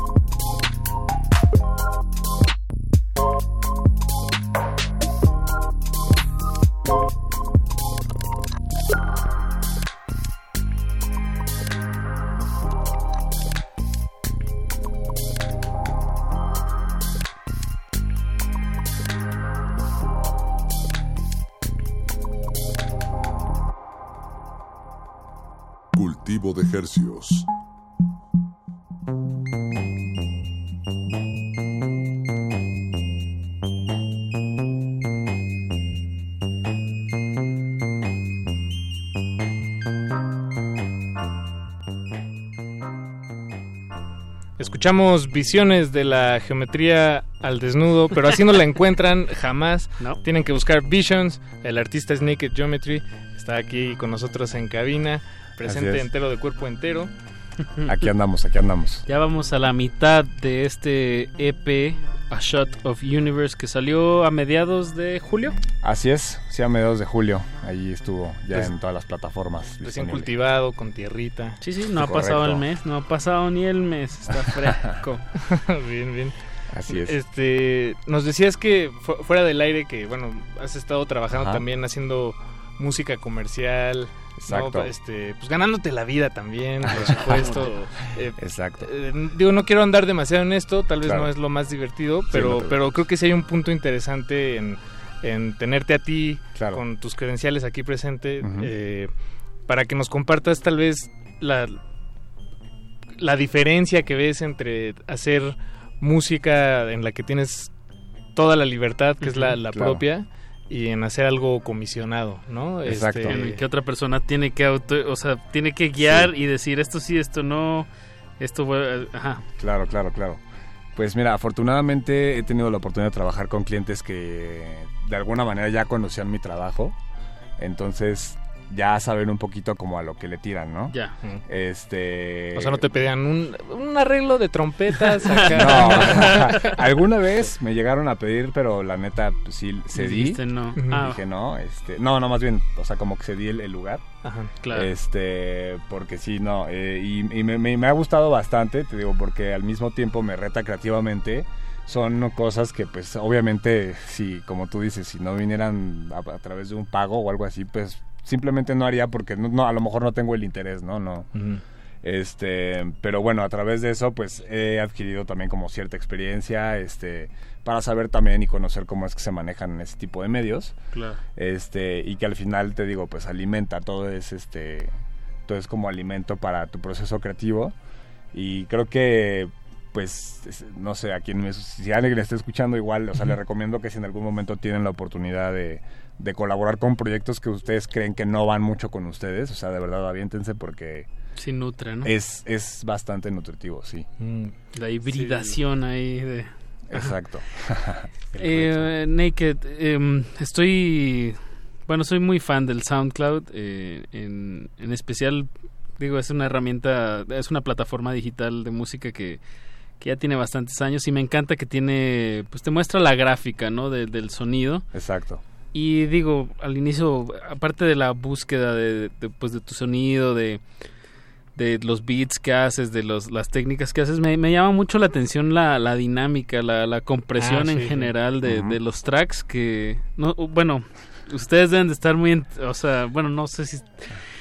Lo- se puede escuchar en cómo mucho de, de la música comercial actualmente es así, si uno lo pone visualmente es un chorizo, ¿no? Sí, así claro. sin nada de dinámica, sin nada de silencio, sin nada, de- o sea, no sé, es un chorizo así. de- Ajá, exacto, es literalmente sí, una, Sí. una barrita, ¿no?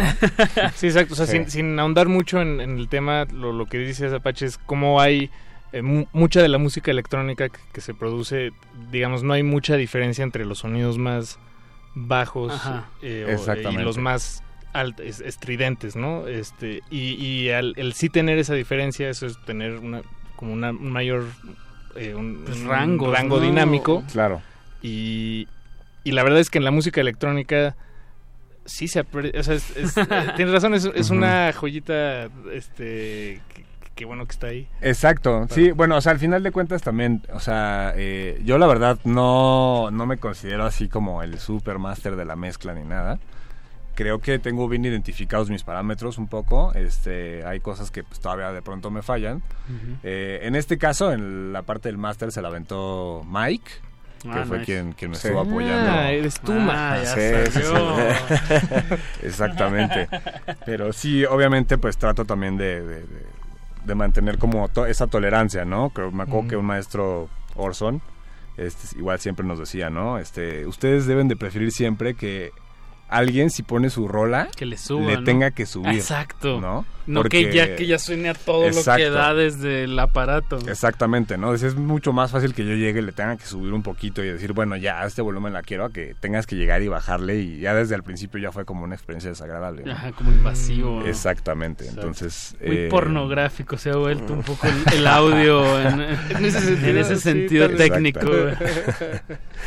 eh, entonces sí, es básicamente eso y, y tratar de, de mantener ahí como respeto también por, por el oyente, ¿no?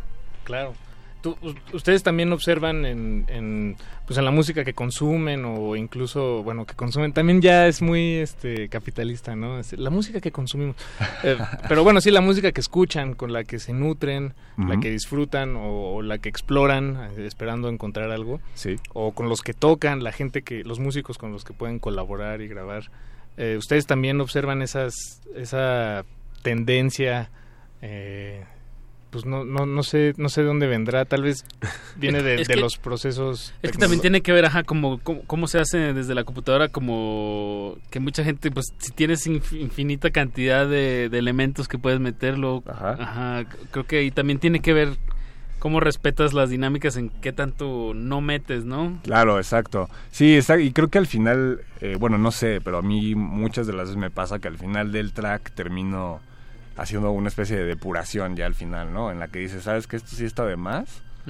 Entonces ya también vas como limpiando un poco tú, pues porque al final sabes que cada, cada sonido debe tener su espacio y pues, tampoco quieres que se escuche ahí un relajo, ¿no? Sí, luego, ajá, luego Ajá. literalmente se resta, ¿no? O sea, como que algo que suena muy rico, si se empalma con algo más, deja de sonar. Exacto. hasta- o cuando se quita es cuando dices, ah, ahí estaba, claro. Claro, no, exacto. Y, y sobre todo al principio es, es complicado porque pues tú quieres que meterle mil cosas a tu rola y Claro. quieres que todo se escuche machín, ¿no?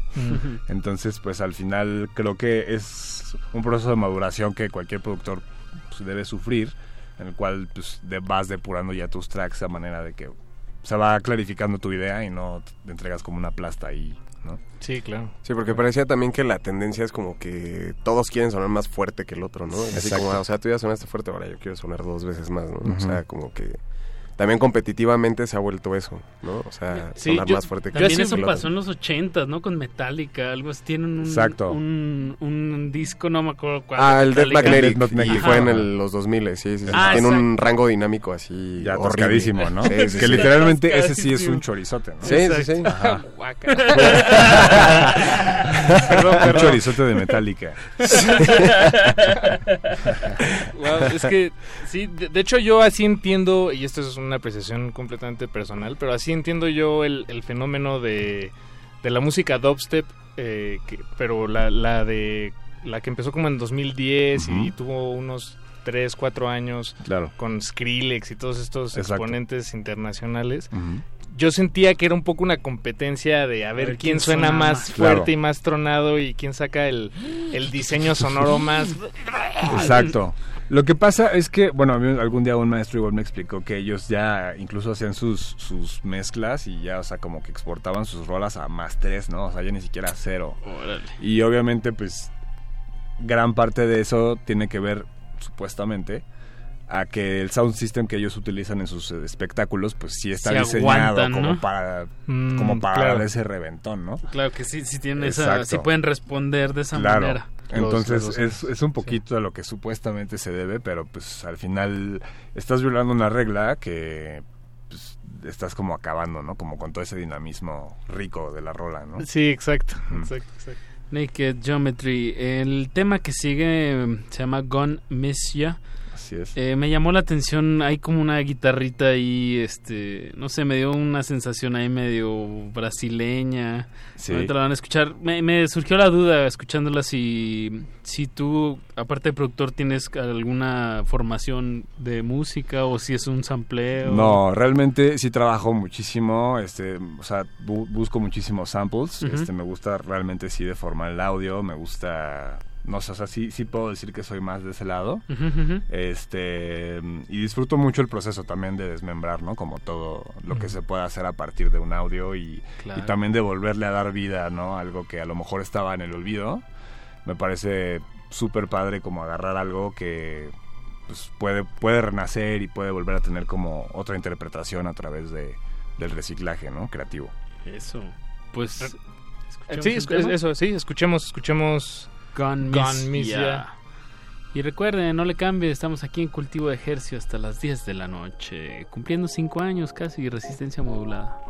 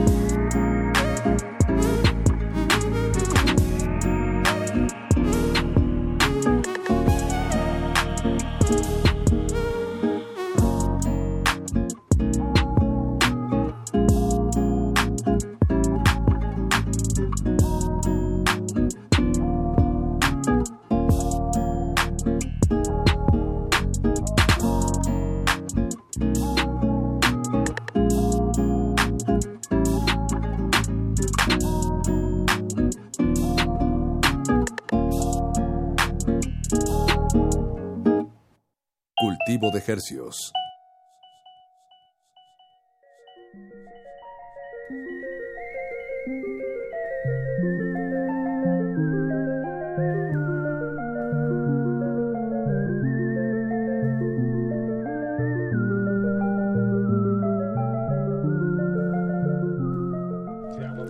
Gone Miss Ya es lo que acaban de escuchar de Naked Geometry, nuestro invitado de esta noche aquí en Cultivo de Ejercios, trayéndoles música fresquecita hasta la comodidad de sus oídos. ¿Cómo Mus- la viste, Paquito? Bien, ¿Te- eh, te me, me- relajaste? me gusta la imagen que, que, que pintas a veces, Apache, de, de estar en el segundo piso del periférico un lunes como, como este, escuchando música como esta. no sé si en este momento esté lloviendo. Pero, Este, pero si eh, estuviera nada más no. chispeando, yo sí bajaría el vidrio, dejaría así que me cayera un poquitito de agua, se le Nos- daría un poco. Nos decías, Naked, que, que un poco, tal vez... Bueno, ya no sé si nos lo decías o más bien lo dijimos nosotros, pero Ajá. que eh, este último tema que escuchamos sí medio viene de, de estos videos de YouTube. Exacto. eh, Chill hop. de música para estudiar. y- y que es, Exactamente, este, sí, como... Lo-fi beats. Lo-fi beats. Exactamente, como lo-fi, como chill hop. eh, Sí, pues toda esta tendencia que se ha venido adoptando, ¿no? También recientemente.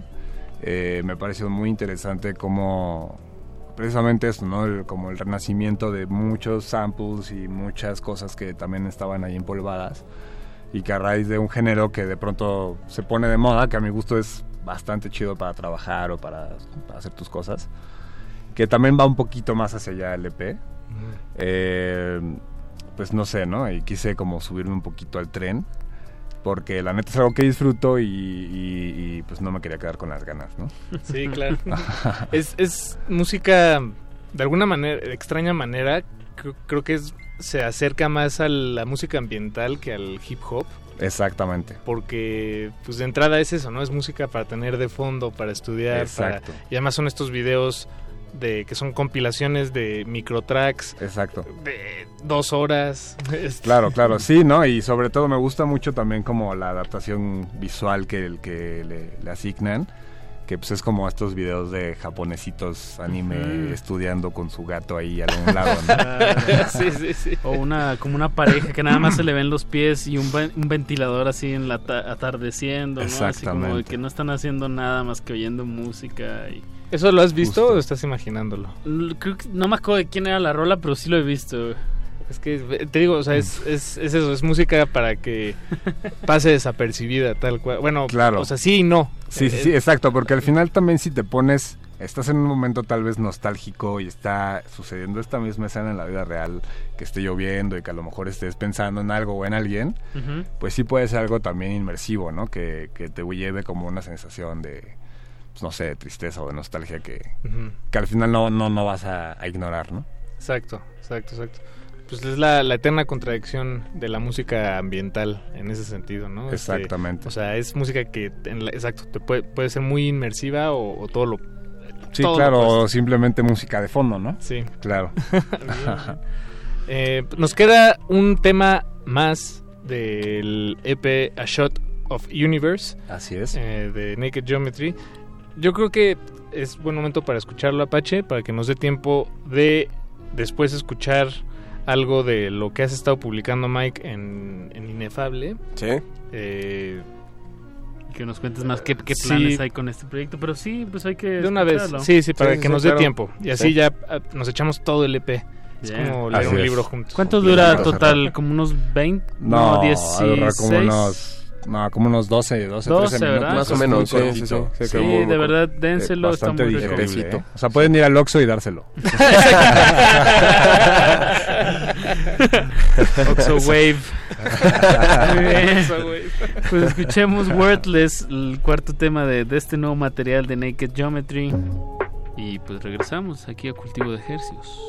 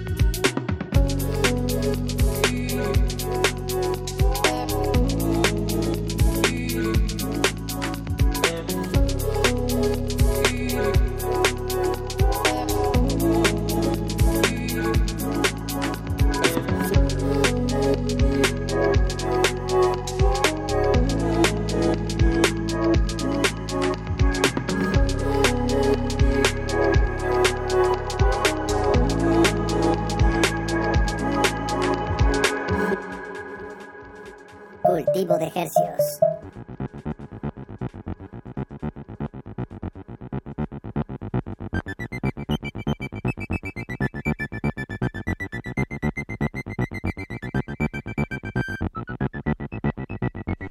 Sin palabras. Worthless. Worthless. Worthless. Es el tema que acaban de escuchar. The Naked Geometry eh, pues enhorabuena que haya salido este material. Tremendo. Así es, tremendo, gracias. ¿Qué, estás, gracias. qué estás proyectando para lo que queda de este 2019? Pues seguir haciendo música, este, seguir así que trabajando y explorando realmente a ver qué, dejando que el flow me lleve, pero también con planes de, de reinventarme como siempre. Eso, eso, eso.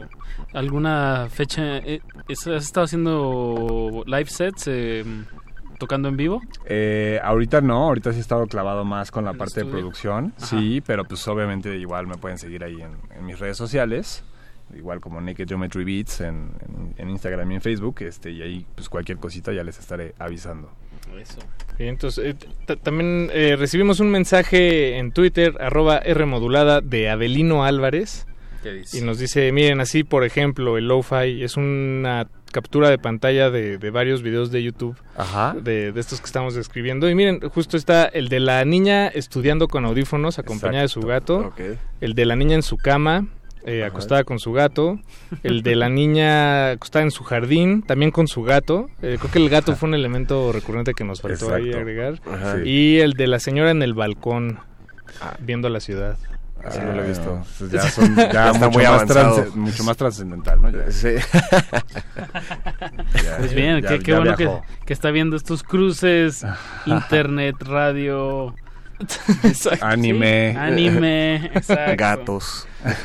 Eh, también nos escribe Water Rooster. Saludos Water Rooster y dice, saludos, está chido, tienes un seguidor más, Naked.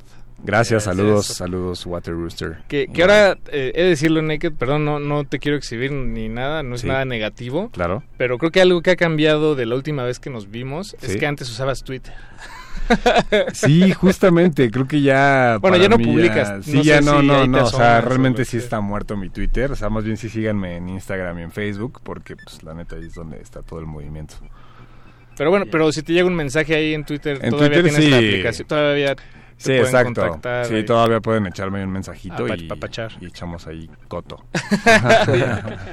este, pues nos quedan 10 minutos de programa, entonces, eh, Mike, eh, que, has estado aquí todo este tiempo. Sí, escuchando muy tranquilamente todo lo que dicen de...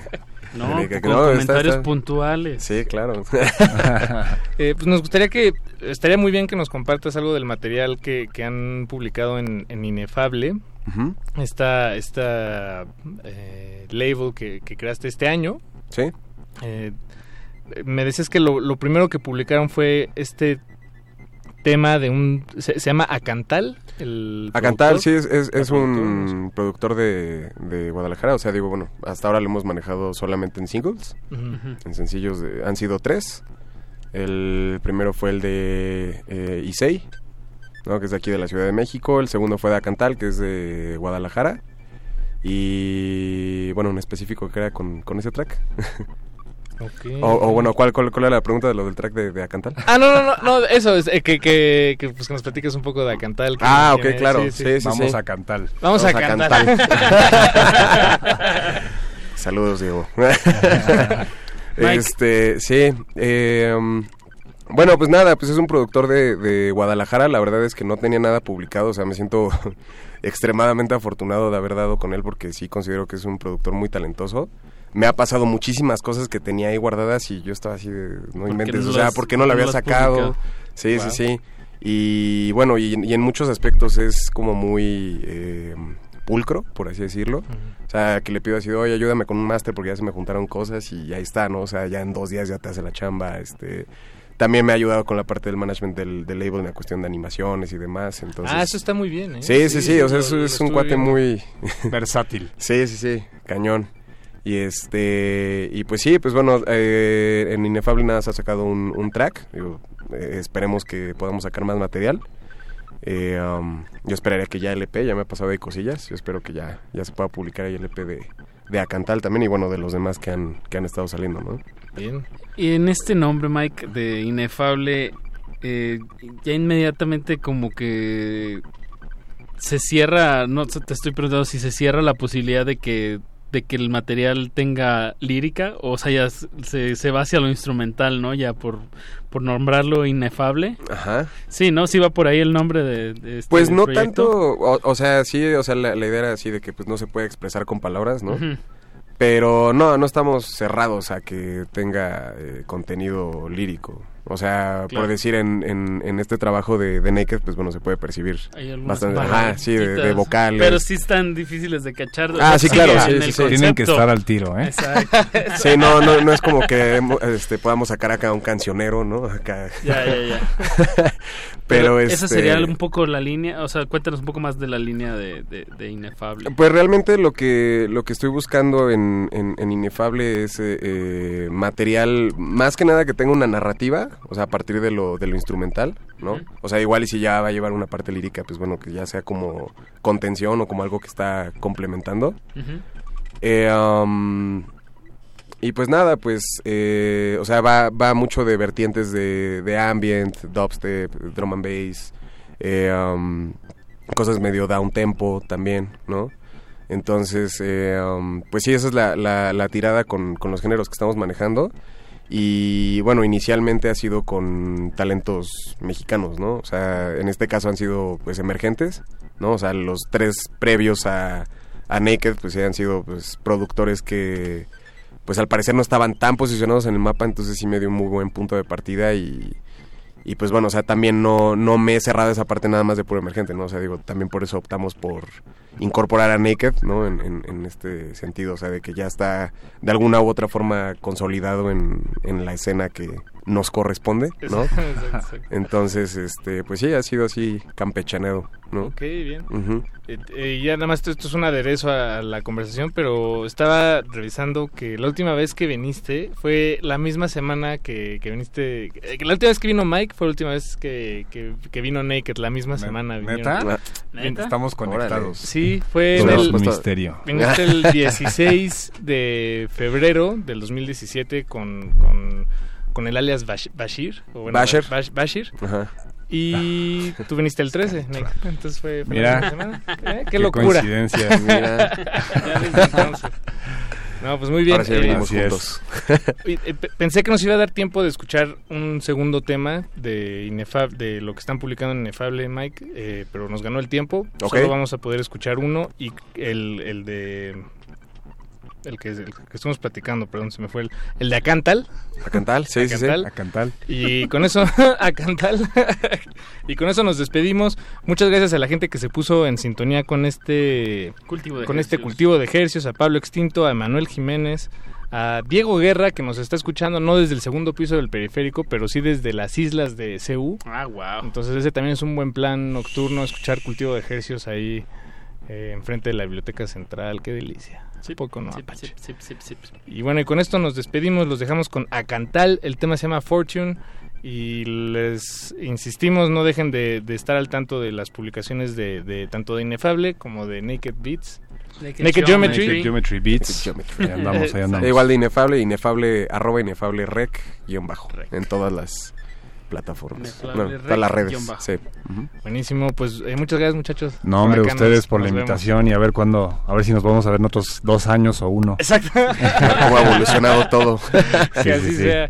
Eh, Alberto Benítez Betoques, don Agustín Mulia, muchas gracias. Alba Martínez, gracias. Los dejamos en sintonía de Radio UNAM. Quédense porque a continuación viene una emisión en vivo de Playlist. A cargo del señor Ricardo Pineda. No le cambie que va a haber música muy muy interesante esta noche que nos acompaña eh, la gente del 316, el foro 316, que tienen varios anuncios que hacer. Chao, gracias. Chao. La hora del cultivo debe terminar. Así, el sonido podrá florecer.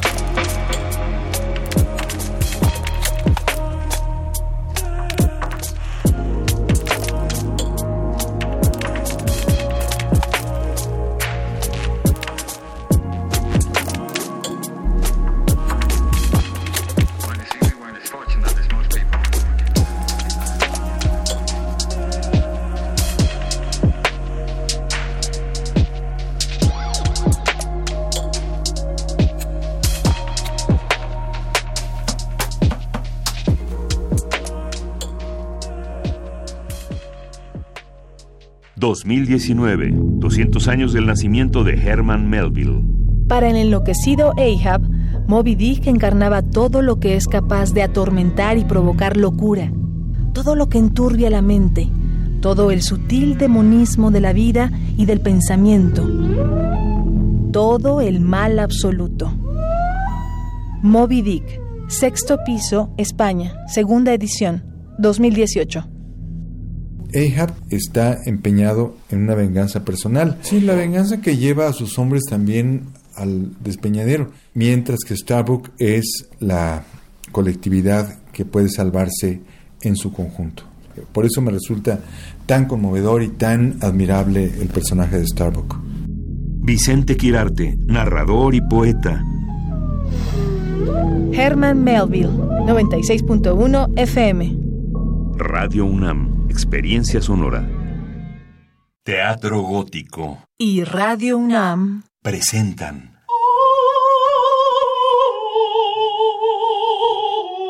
Tabay. La sombra, basada en textos de Edgar Allan Poe. Dirección Eduardo Ruiz Aviñón. La Shtabai es una hermosa mujer que seduce a los caminantes nocturnos con su voz.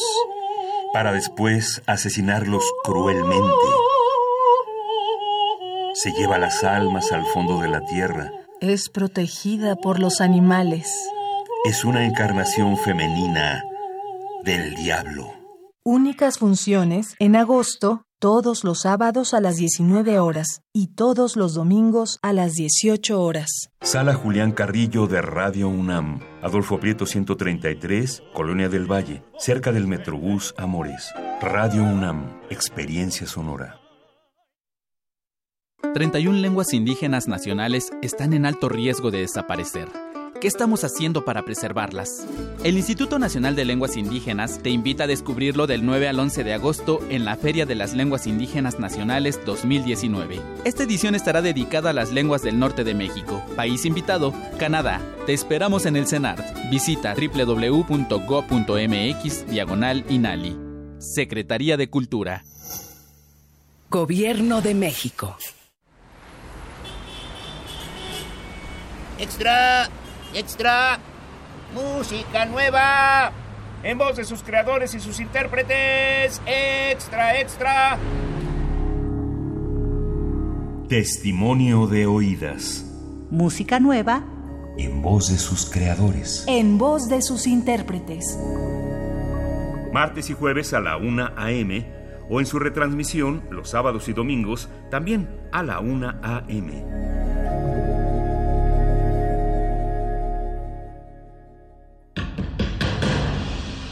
Como dijo el sabio Playlist Zoo, el viaje de las mil canciones empieza siempre con la primera reproducción.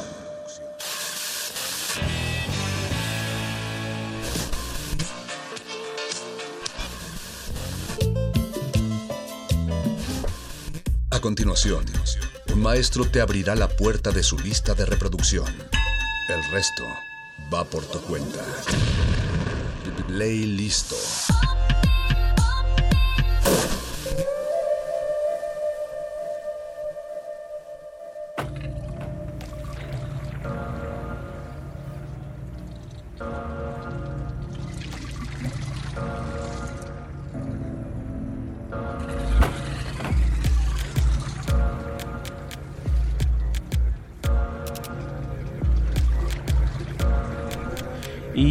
en el marco del quinto aniversario de Resistencia Modulada, que ya estamos ahí en el, en el umbral, eh, pues, un poco año con año eh, mantener proyectos independientes que además llevan ese compromiso de la resistencia, pues, resulta toda una, una proeza y de alguna manera también significa atender lazos con otros proyectos que mantienen ese, ese espíritu, un espíritu, hay que decirlo, autogestivo, de, de respuesta ante las cosas que suceden. Eh, allá afuera la ciudad eh, está en, en, en un clima pues bastante tenso y diríamos que el mundo también y pues es de celebrar que existan proyectos afines, eh, proyectos hermanos con los cuales compartir ciertas visiones. Y uno de esos proyectos eh, toma forma de un, lugar, un, un lugar ubicado en el número 316 sobre la avenida Fray Servando y Teresa de Mier, ahí en el centro histórico. Y para hablar de ese, pues ahora yo, yo me atrevería a presumir antes de tiempo, en su primer aniversario, que ya es, desde ya es un lugar mítico y necesario de esta ciudad. Está con nosotros José Cortés, él forma parte del equipo de 316 Centro, también algunos lo conocerán, dijera Troy McClure, como su trabajo eh, de guitarrista en la banda Victoria, que hemos visto ya, una de las bandas queridas ahí del, de la escena mexicana con todo lo que puede implicar la palabra escena, dicho sea de paso. ¿Cómo estás, es. José? Muy bien, muchísimas gracias por invitarme y abrirnos una vez más el espacio, ahora en otro formato, con otra máscara que es 316 Centro. Eh, bueno, creo que ya lo explicaste mejor de lo que yo podría explicarlo en este Eh, momento. Pero hay muchas cosas por ahí, ¿no? Eh, para quienes no conocen 316 Centro, háblanos un poco como de cómo, cómo surge. Sabemos, estás, estás aquí de alguna manera porque estamos en el marco de ese primer aniversario, los primeros 365 días que son quizás de los más cruciales y emblemáticos para cualquier lugar que Claro. haga actividades de, de este tipo. ¿Cómo surge? Eh, ¿Cómo se levanta? ¿Y cómo opera? Bueno, pues eh, en un principio nosotros somos un equipo de cuatro, de cuatro personas. Eh, decidimos desde su comienzo, era, no sé, un proyecto un poco más austero, no tan ambicioso en el sentido de que era más como que teníamos la disponibilidad de ese espacio y teníamos que queríamos hacer como algo como para sacar el quite por así decirlo de amigos que venían de otras ciudades otros países y querían un lugar donde tocar. Eh, en ese mismo edificio contaban con una con un, una sala de ensayo hay que otro amigo que es parte como de toda esta colectividad que somos de músicos artistas y demás ahí prestaba el espacio y nos dejaba hacer como pequeños conciertos para 10, 20 personas y decimos hacerlo como para ya tenerle, para no tenerle que andar pidiendo prestado el espacio. Ahí había un espacio disponible y bueno, lo decimos activar y era como bueno, lo primero tiene, es que tiene que sonar bien. Eh, entonces necesitamos un PA que valga la pena lo cual sí nos llevó como a endeudarnos de una forma endemoniada.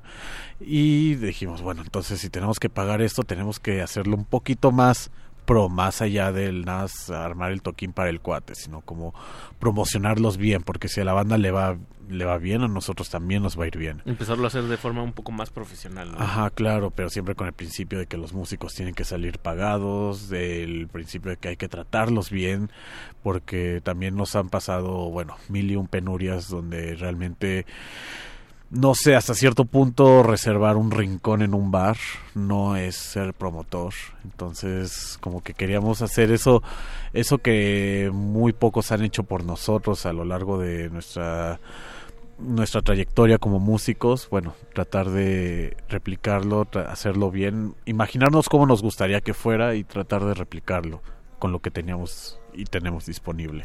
Que haya amigos que han ido al tri- 316 y, son amigos del extranjero y me dicen que se mantiene esa vibra como de pues de los downtowns, ¿no? De las grandes ciudades, eh, sobre todo porque está en una pues en una zona donde donde están pasando muchas cosas, ¿no? No es una no es una zona demasiado eh, digamos está muy conectada, está en el mero corazón de la Ciudad de México, Sí. eh, pero digamos no es una no es una zona fácil tampoco, ¿no? Claro. Hay- hay- habría que decirlo abiertamente, aunque esa ese ambiente de seguridad y confianza como que sucede de, de una forma intangible. A mí me ha pasado que entras y debido a sus dimensiones es pequeño, es tiene esa sensación de un departamento de un amigo.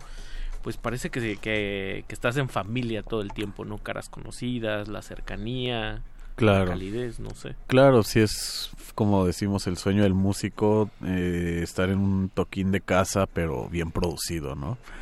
Es, es como no ir más allá. Y al final como que conforme a la ubicación y todo, creo que todas esas cosas como que no son premeditadas, sino que se fueron conjuntando por sí mismas, ¿no? Al final fue una oportunidad de la vida que logramos poder establecernos ahí, este, ya desde hace muchos años varios amigos han ido viviendo, han ido creando proyectos, los han disuelto, etcétera, en raíz de ese espacio.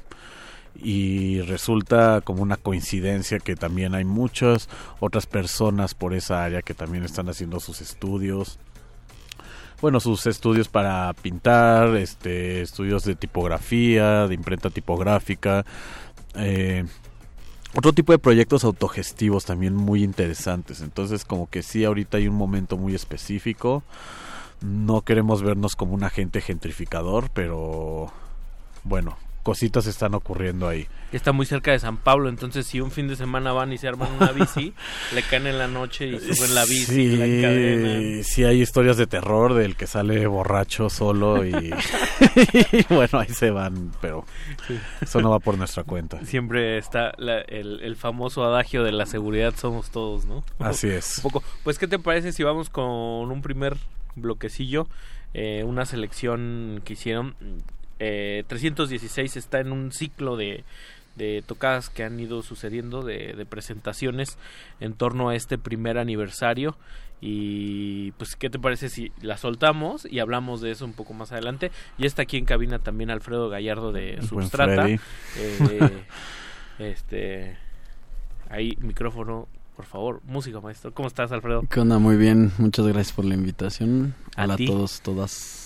Y ahorita les vamos a explicar qué hace Alfredo por acá también en el marco del primer aniversario de 316. Nos vamos a ir con Sheriff Fernández de ese power duo llamado Cardiel y luego con el, el, el showgaze más prístino de Tijuana llamado Minfield eh, que se llama Ver Más Allá 316 y Substrata aquí comandando la noche en playlist de Resistencia Modulada. Arroba R Modulada en Twitter Resistencia Modulada en Facebook. Trépele y luego bájale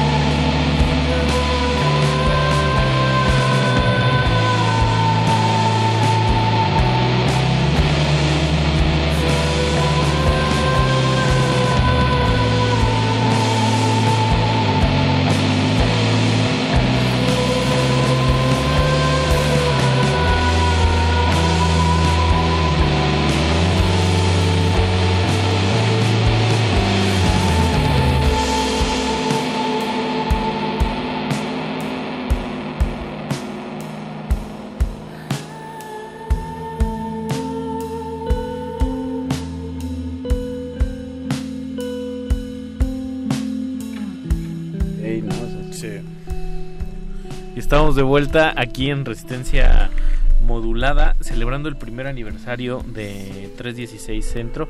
Estamos con José Cortés, parte del equipo de fundacional de, de 316 y con Alfredo Gallardo de Substrata. Eh, escuchamos a Cardiel, eh, me atrevería a decir que pocas bandas en el país conformadas por dos integrantes son así de pesado. Ya llevan un rato en el camino. Y Mintfield, que estuvieron en la celebración del primer aniversario. Háblanos un poco, José, acerca de esta. Pues de este marco que parecería. Muchos decimos que es como un festival desfragmentado. Son fechas expandidas. ¿qué es? Pues al final es una, ajá, como dice, pues es una temporada, ¿no? Eh, lo que queríamos era así, que era el aniversario. Y es como, bueno, el aniversario queremos representar todo lo que se ha hecho en razón como la programación, a los géneros que se acaparan y como la recontextualización que damos a cierta música, ¿no? Entonces, eh, bueno, andamos decidiendo qué cartel hacer, cuál era lo, qué era lo más indicado, lo más adecuado y encontramos que sí, como que era el espectro ha sido muy amplio de lo que hemos cubierto, entonces no cabía en un solo concierto o iba a caer en el fest, como en el 316 fest o algo así, que no queremos hacer algo así, no de este momento, entonces hay que hacer una temporada, ¿no? Y también por cuestiones de booking y todo, a veces la, como que la dilatamos un poco y la premura pero bueno, así como que sí era un experimento también curatorial, por ejemplo, el recontextualizar una banda como Minfield que ya está tocando en festivales, está, o sea, ya toca en lugares muy grandes y demás, era como el poner su música en un contexto de estos y ponerla cara a cara con bandas del mainstream que también no tiene, digo, del underground, que no tienen nada que pedirle a lo que también hace Minfield, sino simplemente marca otro mood, otro estado emocional, digamos. Entonces, bueno, funcionó muy bien y, al final también queríamos como dar un paso más allá. Entonces, como también crear un evento que guarde su, su lado experimental, su lado de innovación sonora y bueno creo que Stephen O'Malley era lo más adecuado y hay, aquí pues también desde un principio pues conocimos a Freddy de Substrata cuyo sello pues realmente nosotros nos pone así como los pelos de punta su catálogo de wow esto es un sello mexicano en serio entonces es como fue como el Freddy queremos hacer esto y pues ya él había él había traído a Lori Goldstone hace casi un año también y bueno, ella es como de casa y pues ahí fue como Freddy, pues hay que subirnos a un barco, ¿no? Y armar todo este armatroste. Que para quien no ubique muy bien a, Lori Goldstone, eh, ella es, digo, Alfredo nos hablará mejor sobre su trabajo, eh, pero ya ha estado por acá, ha trabajado, la hemos tenido en el, en el Festival Aural. Primero, sí. Eh, la, hemos, la hemos tenido también en la Cineteca con una colaboración especial con la película de, de Dreyer, de Juana de Arco. Y pues ahora está para este, pues, que va a ser como de alguna manera la fiesta cierre, ¿no? De, Magno evento. Así es. Eh, con Stephen O'Malley, de, bueno, muchos le dicen Suno, pero en realidad es Son. Son. son. Nos extendemos. Un poco cómo se dio esta colaboración entre Alfredo, entre Substrata y, y 316 Centro para, para armar esta fecha y, y cómo, cómo es el trabajo con, con Lori, ¿no? Que, que digamos en una superficie muchos lo la conocen por su trabajo con Earth, con este, ese famoso highlight que es haber tocado en el Unplugged de Nirvana también, pero que tiene un trabajo mucho más complejo, mucho más variado, mucho más rico, ¿no? Exactamente, digo, ha trabajado también con gente King Crimson, con Sacred Chiefs, con John Zorn, eh, con Matana Roberts, con un montón de artistas, ¿no? Bueno, eh, es que viene muy de la mano, ¿no? Esta colaboración y a mí se me hace muy especial porque pues la- son eh, prácticamente son colaboraciones naturales que han, se han ido dando y se han, se han abierto ciertos caminos a través del trabajo que, que se ha hecho, ¿no?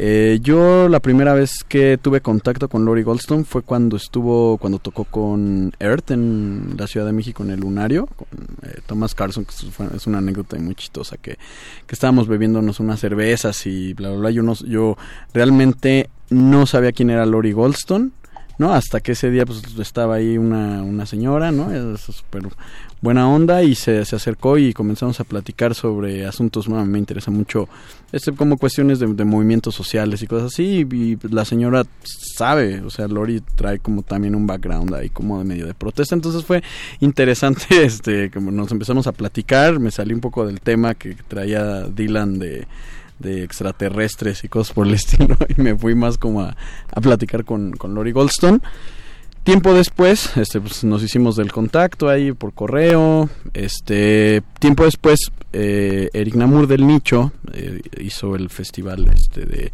cuando vino The Thing eh, no recuerdo y vino Lori Goldstone me impresionó mucho su set de solo. O sea yo no había escuchado la manera de trabajar de ella sobre la música folk y la aproximación que tiene hacia el folk norteamericano, introduciendo elementos de música contemporánea radical con improvisación, sin perder ese espíritu y esa tonalidad que marca y que define muy bien el folk eh, norteamericano, ¿no? O sea que eh, con el tiempo, pues nos fuimos haciendo de cartas o correos electrónicos, ¿no? Eh, Fundo Substrata y pues empezamos ahí como a pelotear no eh, algunas ideas sobre sobre cómo colaborar. Se hicieron como algunos domis algunas maquetas con Jessica Kenney con algunas otras personas. Y curiosamente me dice bueno mira ya tengo este disco ya para para poderlo presentar. Es una colaboración con Aidan Baker que es un músico al que yo estaba yo buscando también para para poder trabajar. Con Andrea Belfi que es uno de los bateristas que más admiro. Y el año pasado eh, organicé una gira junto con eh, Fear of the Object, un proyecto con Chris Cockburn y con Lori Goldstone. Eh, eh, cae justo esta gira en el marco del lanzamiento del álbum, eh, que es una música, les decía, un- una nueva, eh, es un nuevo score para la pa- para la mm, para la para la película de Carl Theo- Theodor Dreyer, la de eh, La Pasión de Juana de Arco. Y pues es eh, justo cuando eh, para el cierre de la gira decidimos hacer un, evento junto con, con Gibrana, con Pepe, con el equipo de 316, que ya hemos trabajado algunas veces antes. Y nos gustó nos gusta mucho el lugar, nos eh, desde la primera vez pues quedamos, este, pues bueno, al menos yo eh, más allá de, como amigos, me, me gustó como la el profesionalismo con el que trabajaban, no conocí un espacio así, este, entonces me gustó mucho, ¿no? Y eh, pues bueno, curiosamente Mel Detmer, quien es la productora de este álbum de La Pasión de Juana de Arco, trabajó ella en la producción del disco Monoliths and Dimensions, trabajó de Sun, Sun. trabajó en la producción de Altar, el disco que es eh, con Boris, el disco que es de Son con Boris. Y pues justo en este en este en esta época en la que convergía una segunda visita de Lori Goldstone desde el año pasado a México eh, me comentan no lo de Stephen O'Malley encuentro cruces históricos en esta en esta en esta cuestión y me, me pareció muy muy padre muy mágico muy chido que convergiera, que nosotros eh, decidiéramos unirnos, porque además no es una colaboración difícil, es como, ahí está, sí, Sí. se hace, se hace, sí, no, pum, ahí está, bye.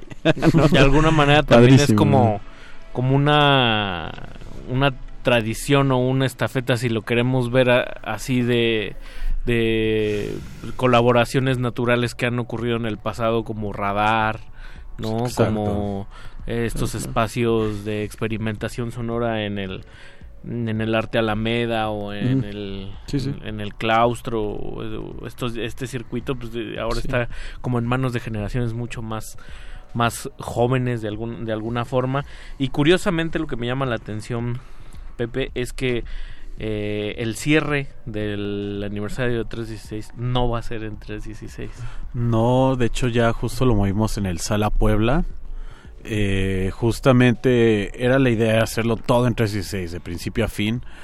Y bueno, también como que parte de ese, como de esa visión también es como el mover ciertos, como adecuar espacios, ¿no?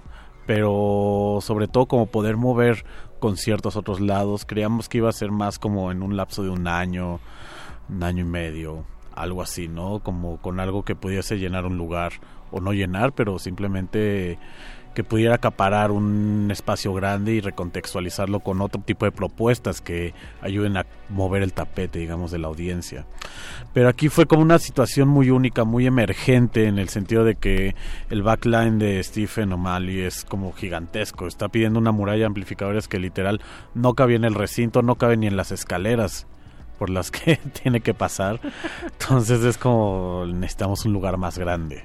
Vamos a hablar de eso un poco más, a- más adelante porque necesita necesita su, su desdoblamiento explicativo. Y vamos a voltear a ver hacia el pasado, viendo hacia el futuro, con dos de, de las artistas que han estado en, en- en este marco celebratorio. Una es este Mabe Frati, que es, es guatemalteca, pero es muy mexicana, ¿no? Ya, Sí, ya, ya opera desde aquí. Es una de las grandes revelaciones de, me atrevería a decir, del subterráneo. Y también ella es chelista, ¿no? Así es. Se presentó con Minfield. Eh, Sí. ¿Qué fue? ¿Hace uno o dos fines de semana? Hace como dos fines de semana, sí. Y con. Me atrevería a decir que es como su sencillo, que es todo lo que quería saber, que fue con el tema con el que abrió su más reciente producción. Y luego amarramos con Push Mary, que también estuvo apenas este sábado con Cali Malone y Concepción Huerta, en un, y con Doquier. Me parece que una de las fechas más, más brutales, ¿no? Más brutales, más de rompe y rasga, de toma y daca, lo que le quieran llamar, una electrónica muy de contacto, muy, muy física, pero pues que lo experimenten eh, nuestros radioescuchas eh, de, de primera mano, ¿no? Todo lo que quería saber, Mave Frati y Push Mary con A Feast Before the Drop, aquí eh, selección de, de 316 Centro eh, en resistencia modulada. Vámonos.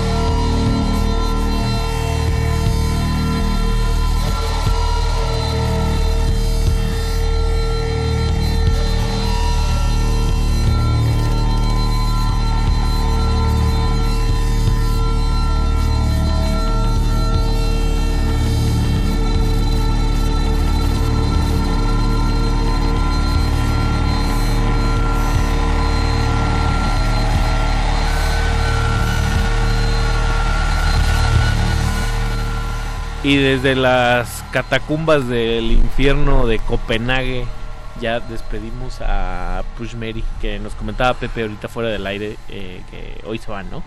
Hoy Ajá. parten. Así es. Bueno, mañana. Mañana. La, la vamos a extrañar a ella y a Se Cali- extrañar. y a Cali Marón. Ojalá vuelvan pronto.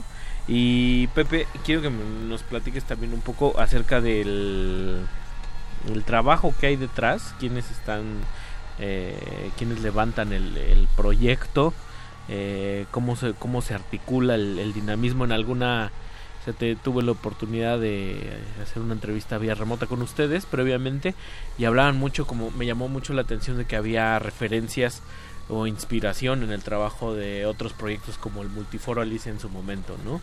Esta autogestión, este, este trabajo que vio brillar a proyectos como el de Nacho Pineda y, y Claro. ahora esta es estafeta otra vez, ¿no?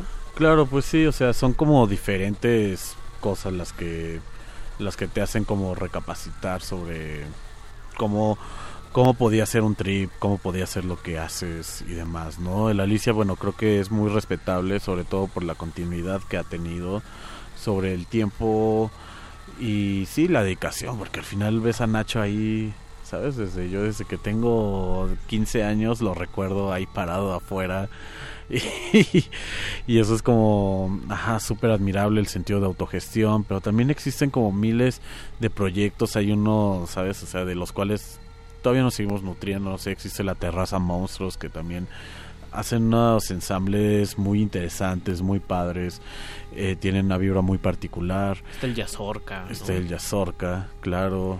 Entonces sí hay como muchos lugares que ahí están resistiendo y es como tratar de tomar todo esto, todo lo bueno que ves de cada lugar, tratar no de copiarlo, replicarlo, sino que ver en qué forma se puede acomodar en tu contexto en el que en el que sido colocado.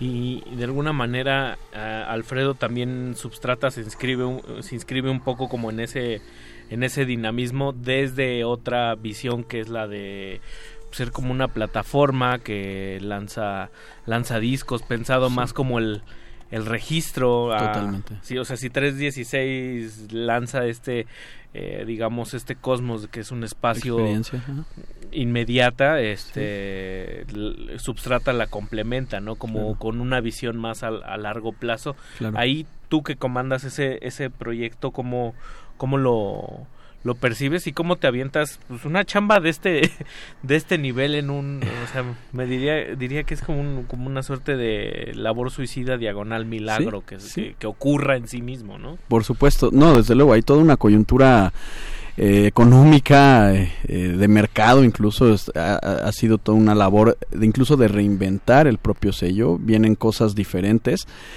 Y justo algo que tú tocas y que es muy importante para el sello y que es una, una de las premisas en las cual, por las cuales nace, ¿no? Eh, Substrata se, se enfoca mucho en la calidad y en el formato de publicación.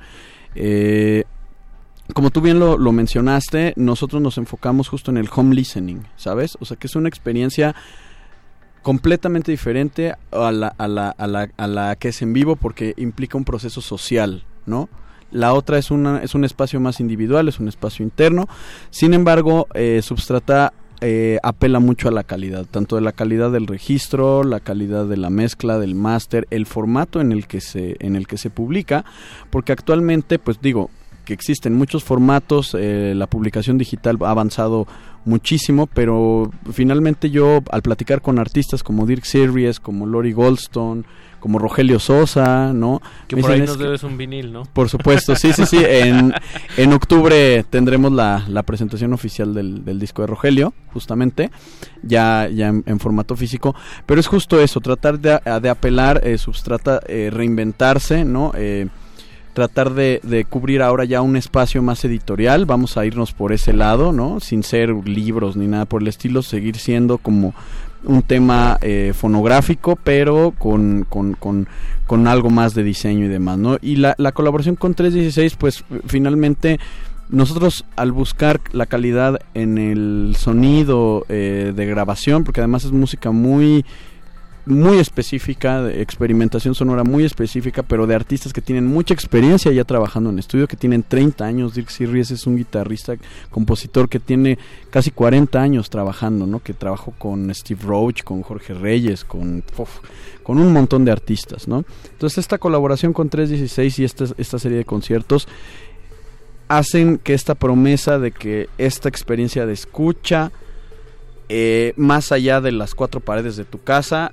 en un espacio social, en un espacio cultural como es 316, pues pueda cumplirse esta, esta, esta gran premisa de que el sonido realmente se le, haga, se le haga justicia a la calidad sonora, ¿no? Entonces, me gusta mucho colaborar con, nos gusta muchísimo colaborar Sí. con 316. Sí, claro, aparte también tiene, o sea, como retomando esa parte que habla Freddy, como mercantil, como de una industria musical, también es como que al final caímos juntos en cuenta de que no existe tal cual todavía una una industria musical basada en la música alternativa, extrema, experimental, sabes que haya una industria formal que te permita hacer un circuito más amplio, que le permita a los artistas locales turear continuamente, turear con otros artistas que son magníficos, internacionales, y al mismo tiempo mejorar su música, empujarse, y bueno, para eso necesitas espacios que suenen bien, necesitas sellos que apoyen a esos artistas, ese talento, y bueno, ya creo que la próxima fase es como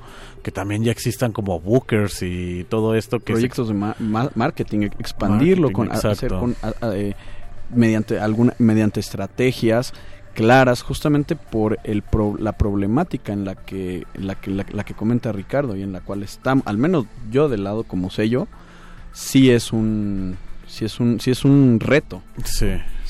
Pues bueno, se viene un reto inmediato que es el que es la fecha, que es Exacto. el 30, que es el viernes 30 30 de agosto en el Sala Puebla. en el Sala Puebla. eh, todavía hay localidades. eh, ¿Cómo Así se es. pueden conseguir? A través de Boletia. En la plataforma de Boletia, ahí lo pueden encontrar. Bueno, también en nuestras redes sociales, que es 316 Centro, en todos, Instagram, Facebook, Twitter, Tinder, etcétera. 316 Centro. Pinterest, eh, Vimeo, Xvideos.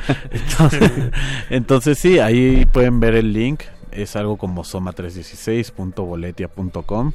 Y va a ser Ese es- especial mm, por, por varios motivos. O sea, va a ser el cierre de- del aniver- primer aniversario de 316. eh, y va a tocar tu banda también. En un formato Así es. especial, ¿no? Con Julián Así Bonecki. es. Que, que, que, que tienen preparado sin revelar, claro, las. Pues pero- justamente, o sea, bueno, a lo largo de las presentaciones en vivo, este, nuestras sesiones personales, hemos estado trabajando mucho más este lado de creación de ambientes, drones y demás. A veces en vivo no lo podemos desarrollar tan holgadamente porque hay una presión, básicamente últimamente hemos tenido esta presión de que estamos tureando a través de promotores, con una lógica comercial, con unas escenas que no son tan pacientes con esa música, pero al final se las, se las echamos, se las embarramos para bien o para mal.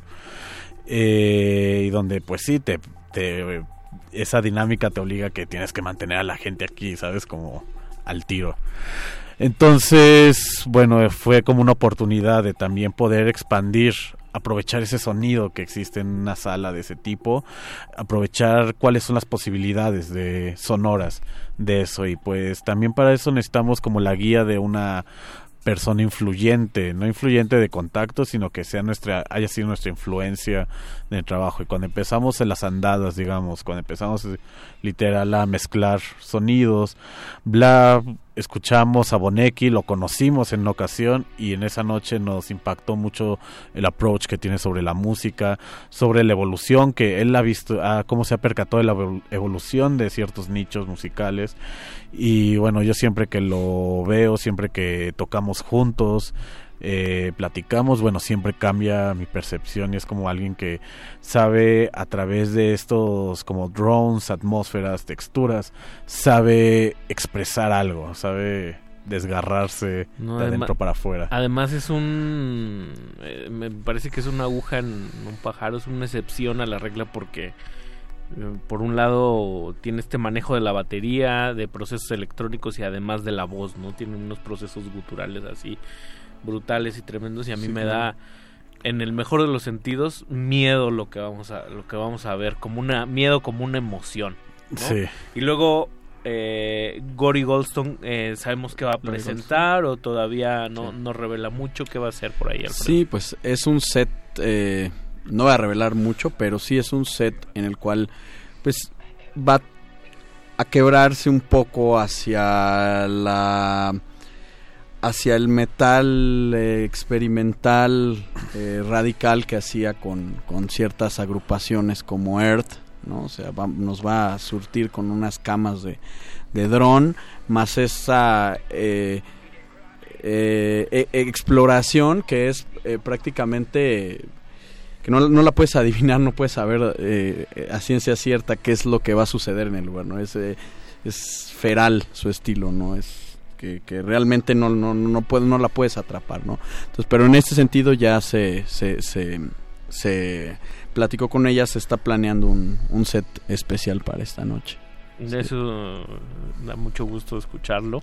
Eh, y cierra Stephen O'Malley. Muchos se preguntan, dado que tiene pues, es- lo habitual en este tipo de, artistas y expresiones, y lo bueno es que tienen unas producciones brutales donde se dan chance de experimentar diversas facetas de sus mismos sonidos. Sabemos que vamos a escuchar de Stephen O'Malley, va a estar más cercano a Son, va a estar más cercano como a su faceta ambiental. Eh, bueno, creo que a simple oído, creo que sí sonaría mucho como lo que hace con Sun. Pero en realidad ya cuando indagas más allá, ves cómo son sus sets. Al final, bueno, sus presentaciones en solitario están, son, están muy relacionadas con lo audiovisual. Entonces siempre hay como una proyección sobre XY Video que coproduce con amigos, creadores y demás. Muy buenos, Eh, por cierto. ¿eh? Muy buenos, exacto. Y entonces gira en torno, pues sí, a la sonoridad, esas imágenes. Ahorita justo nos presentó una serie de videos más relacionadas con las estrellas, Claro. polvo espacial, etcétera. Entonces va, se va a tratar sobre el cómo este polvo serpentea alrededor del sonido y él lo que justo quiere plantear es cómo cómo plasmar cómo ese choque cómo no sé ese choque tan violento como de rocas meteoritos asteroides crean algo tan bello como un polvo estelar muy mitológico siempre, Sí. en su manera de trabajar, o sea, y eso y es muy puntual.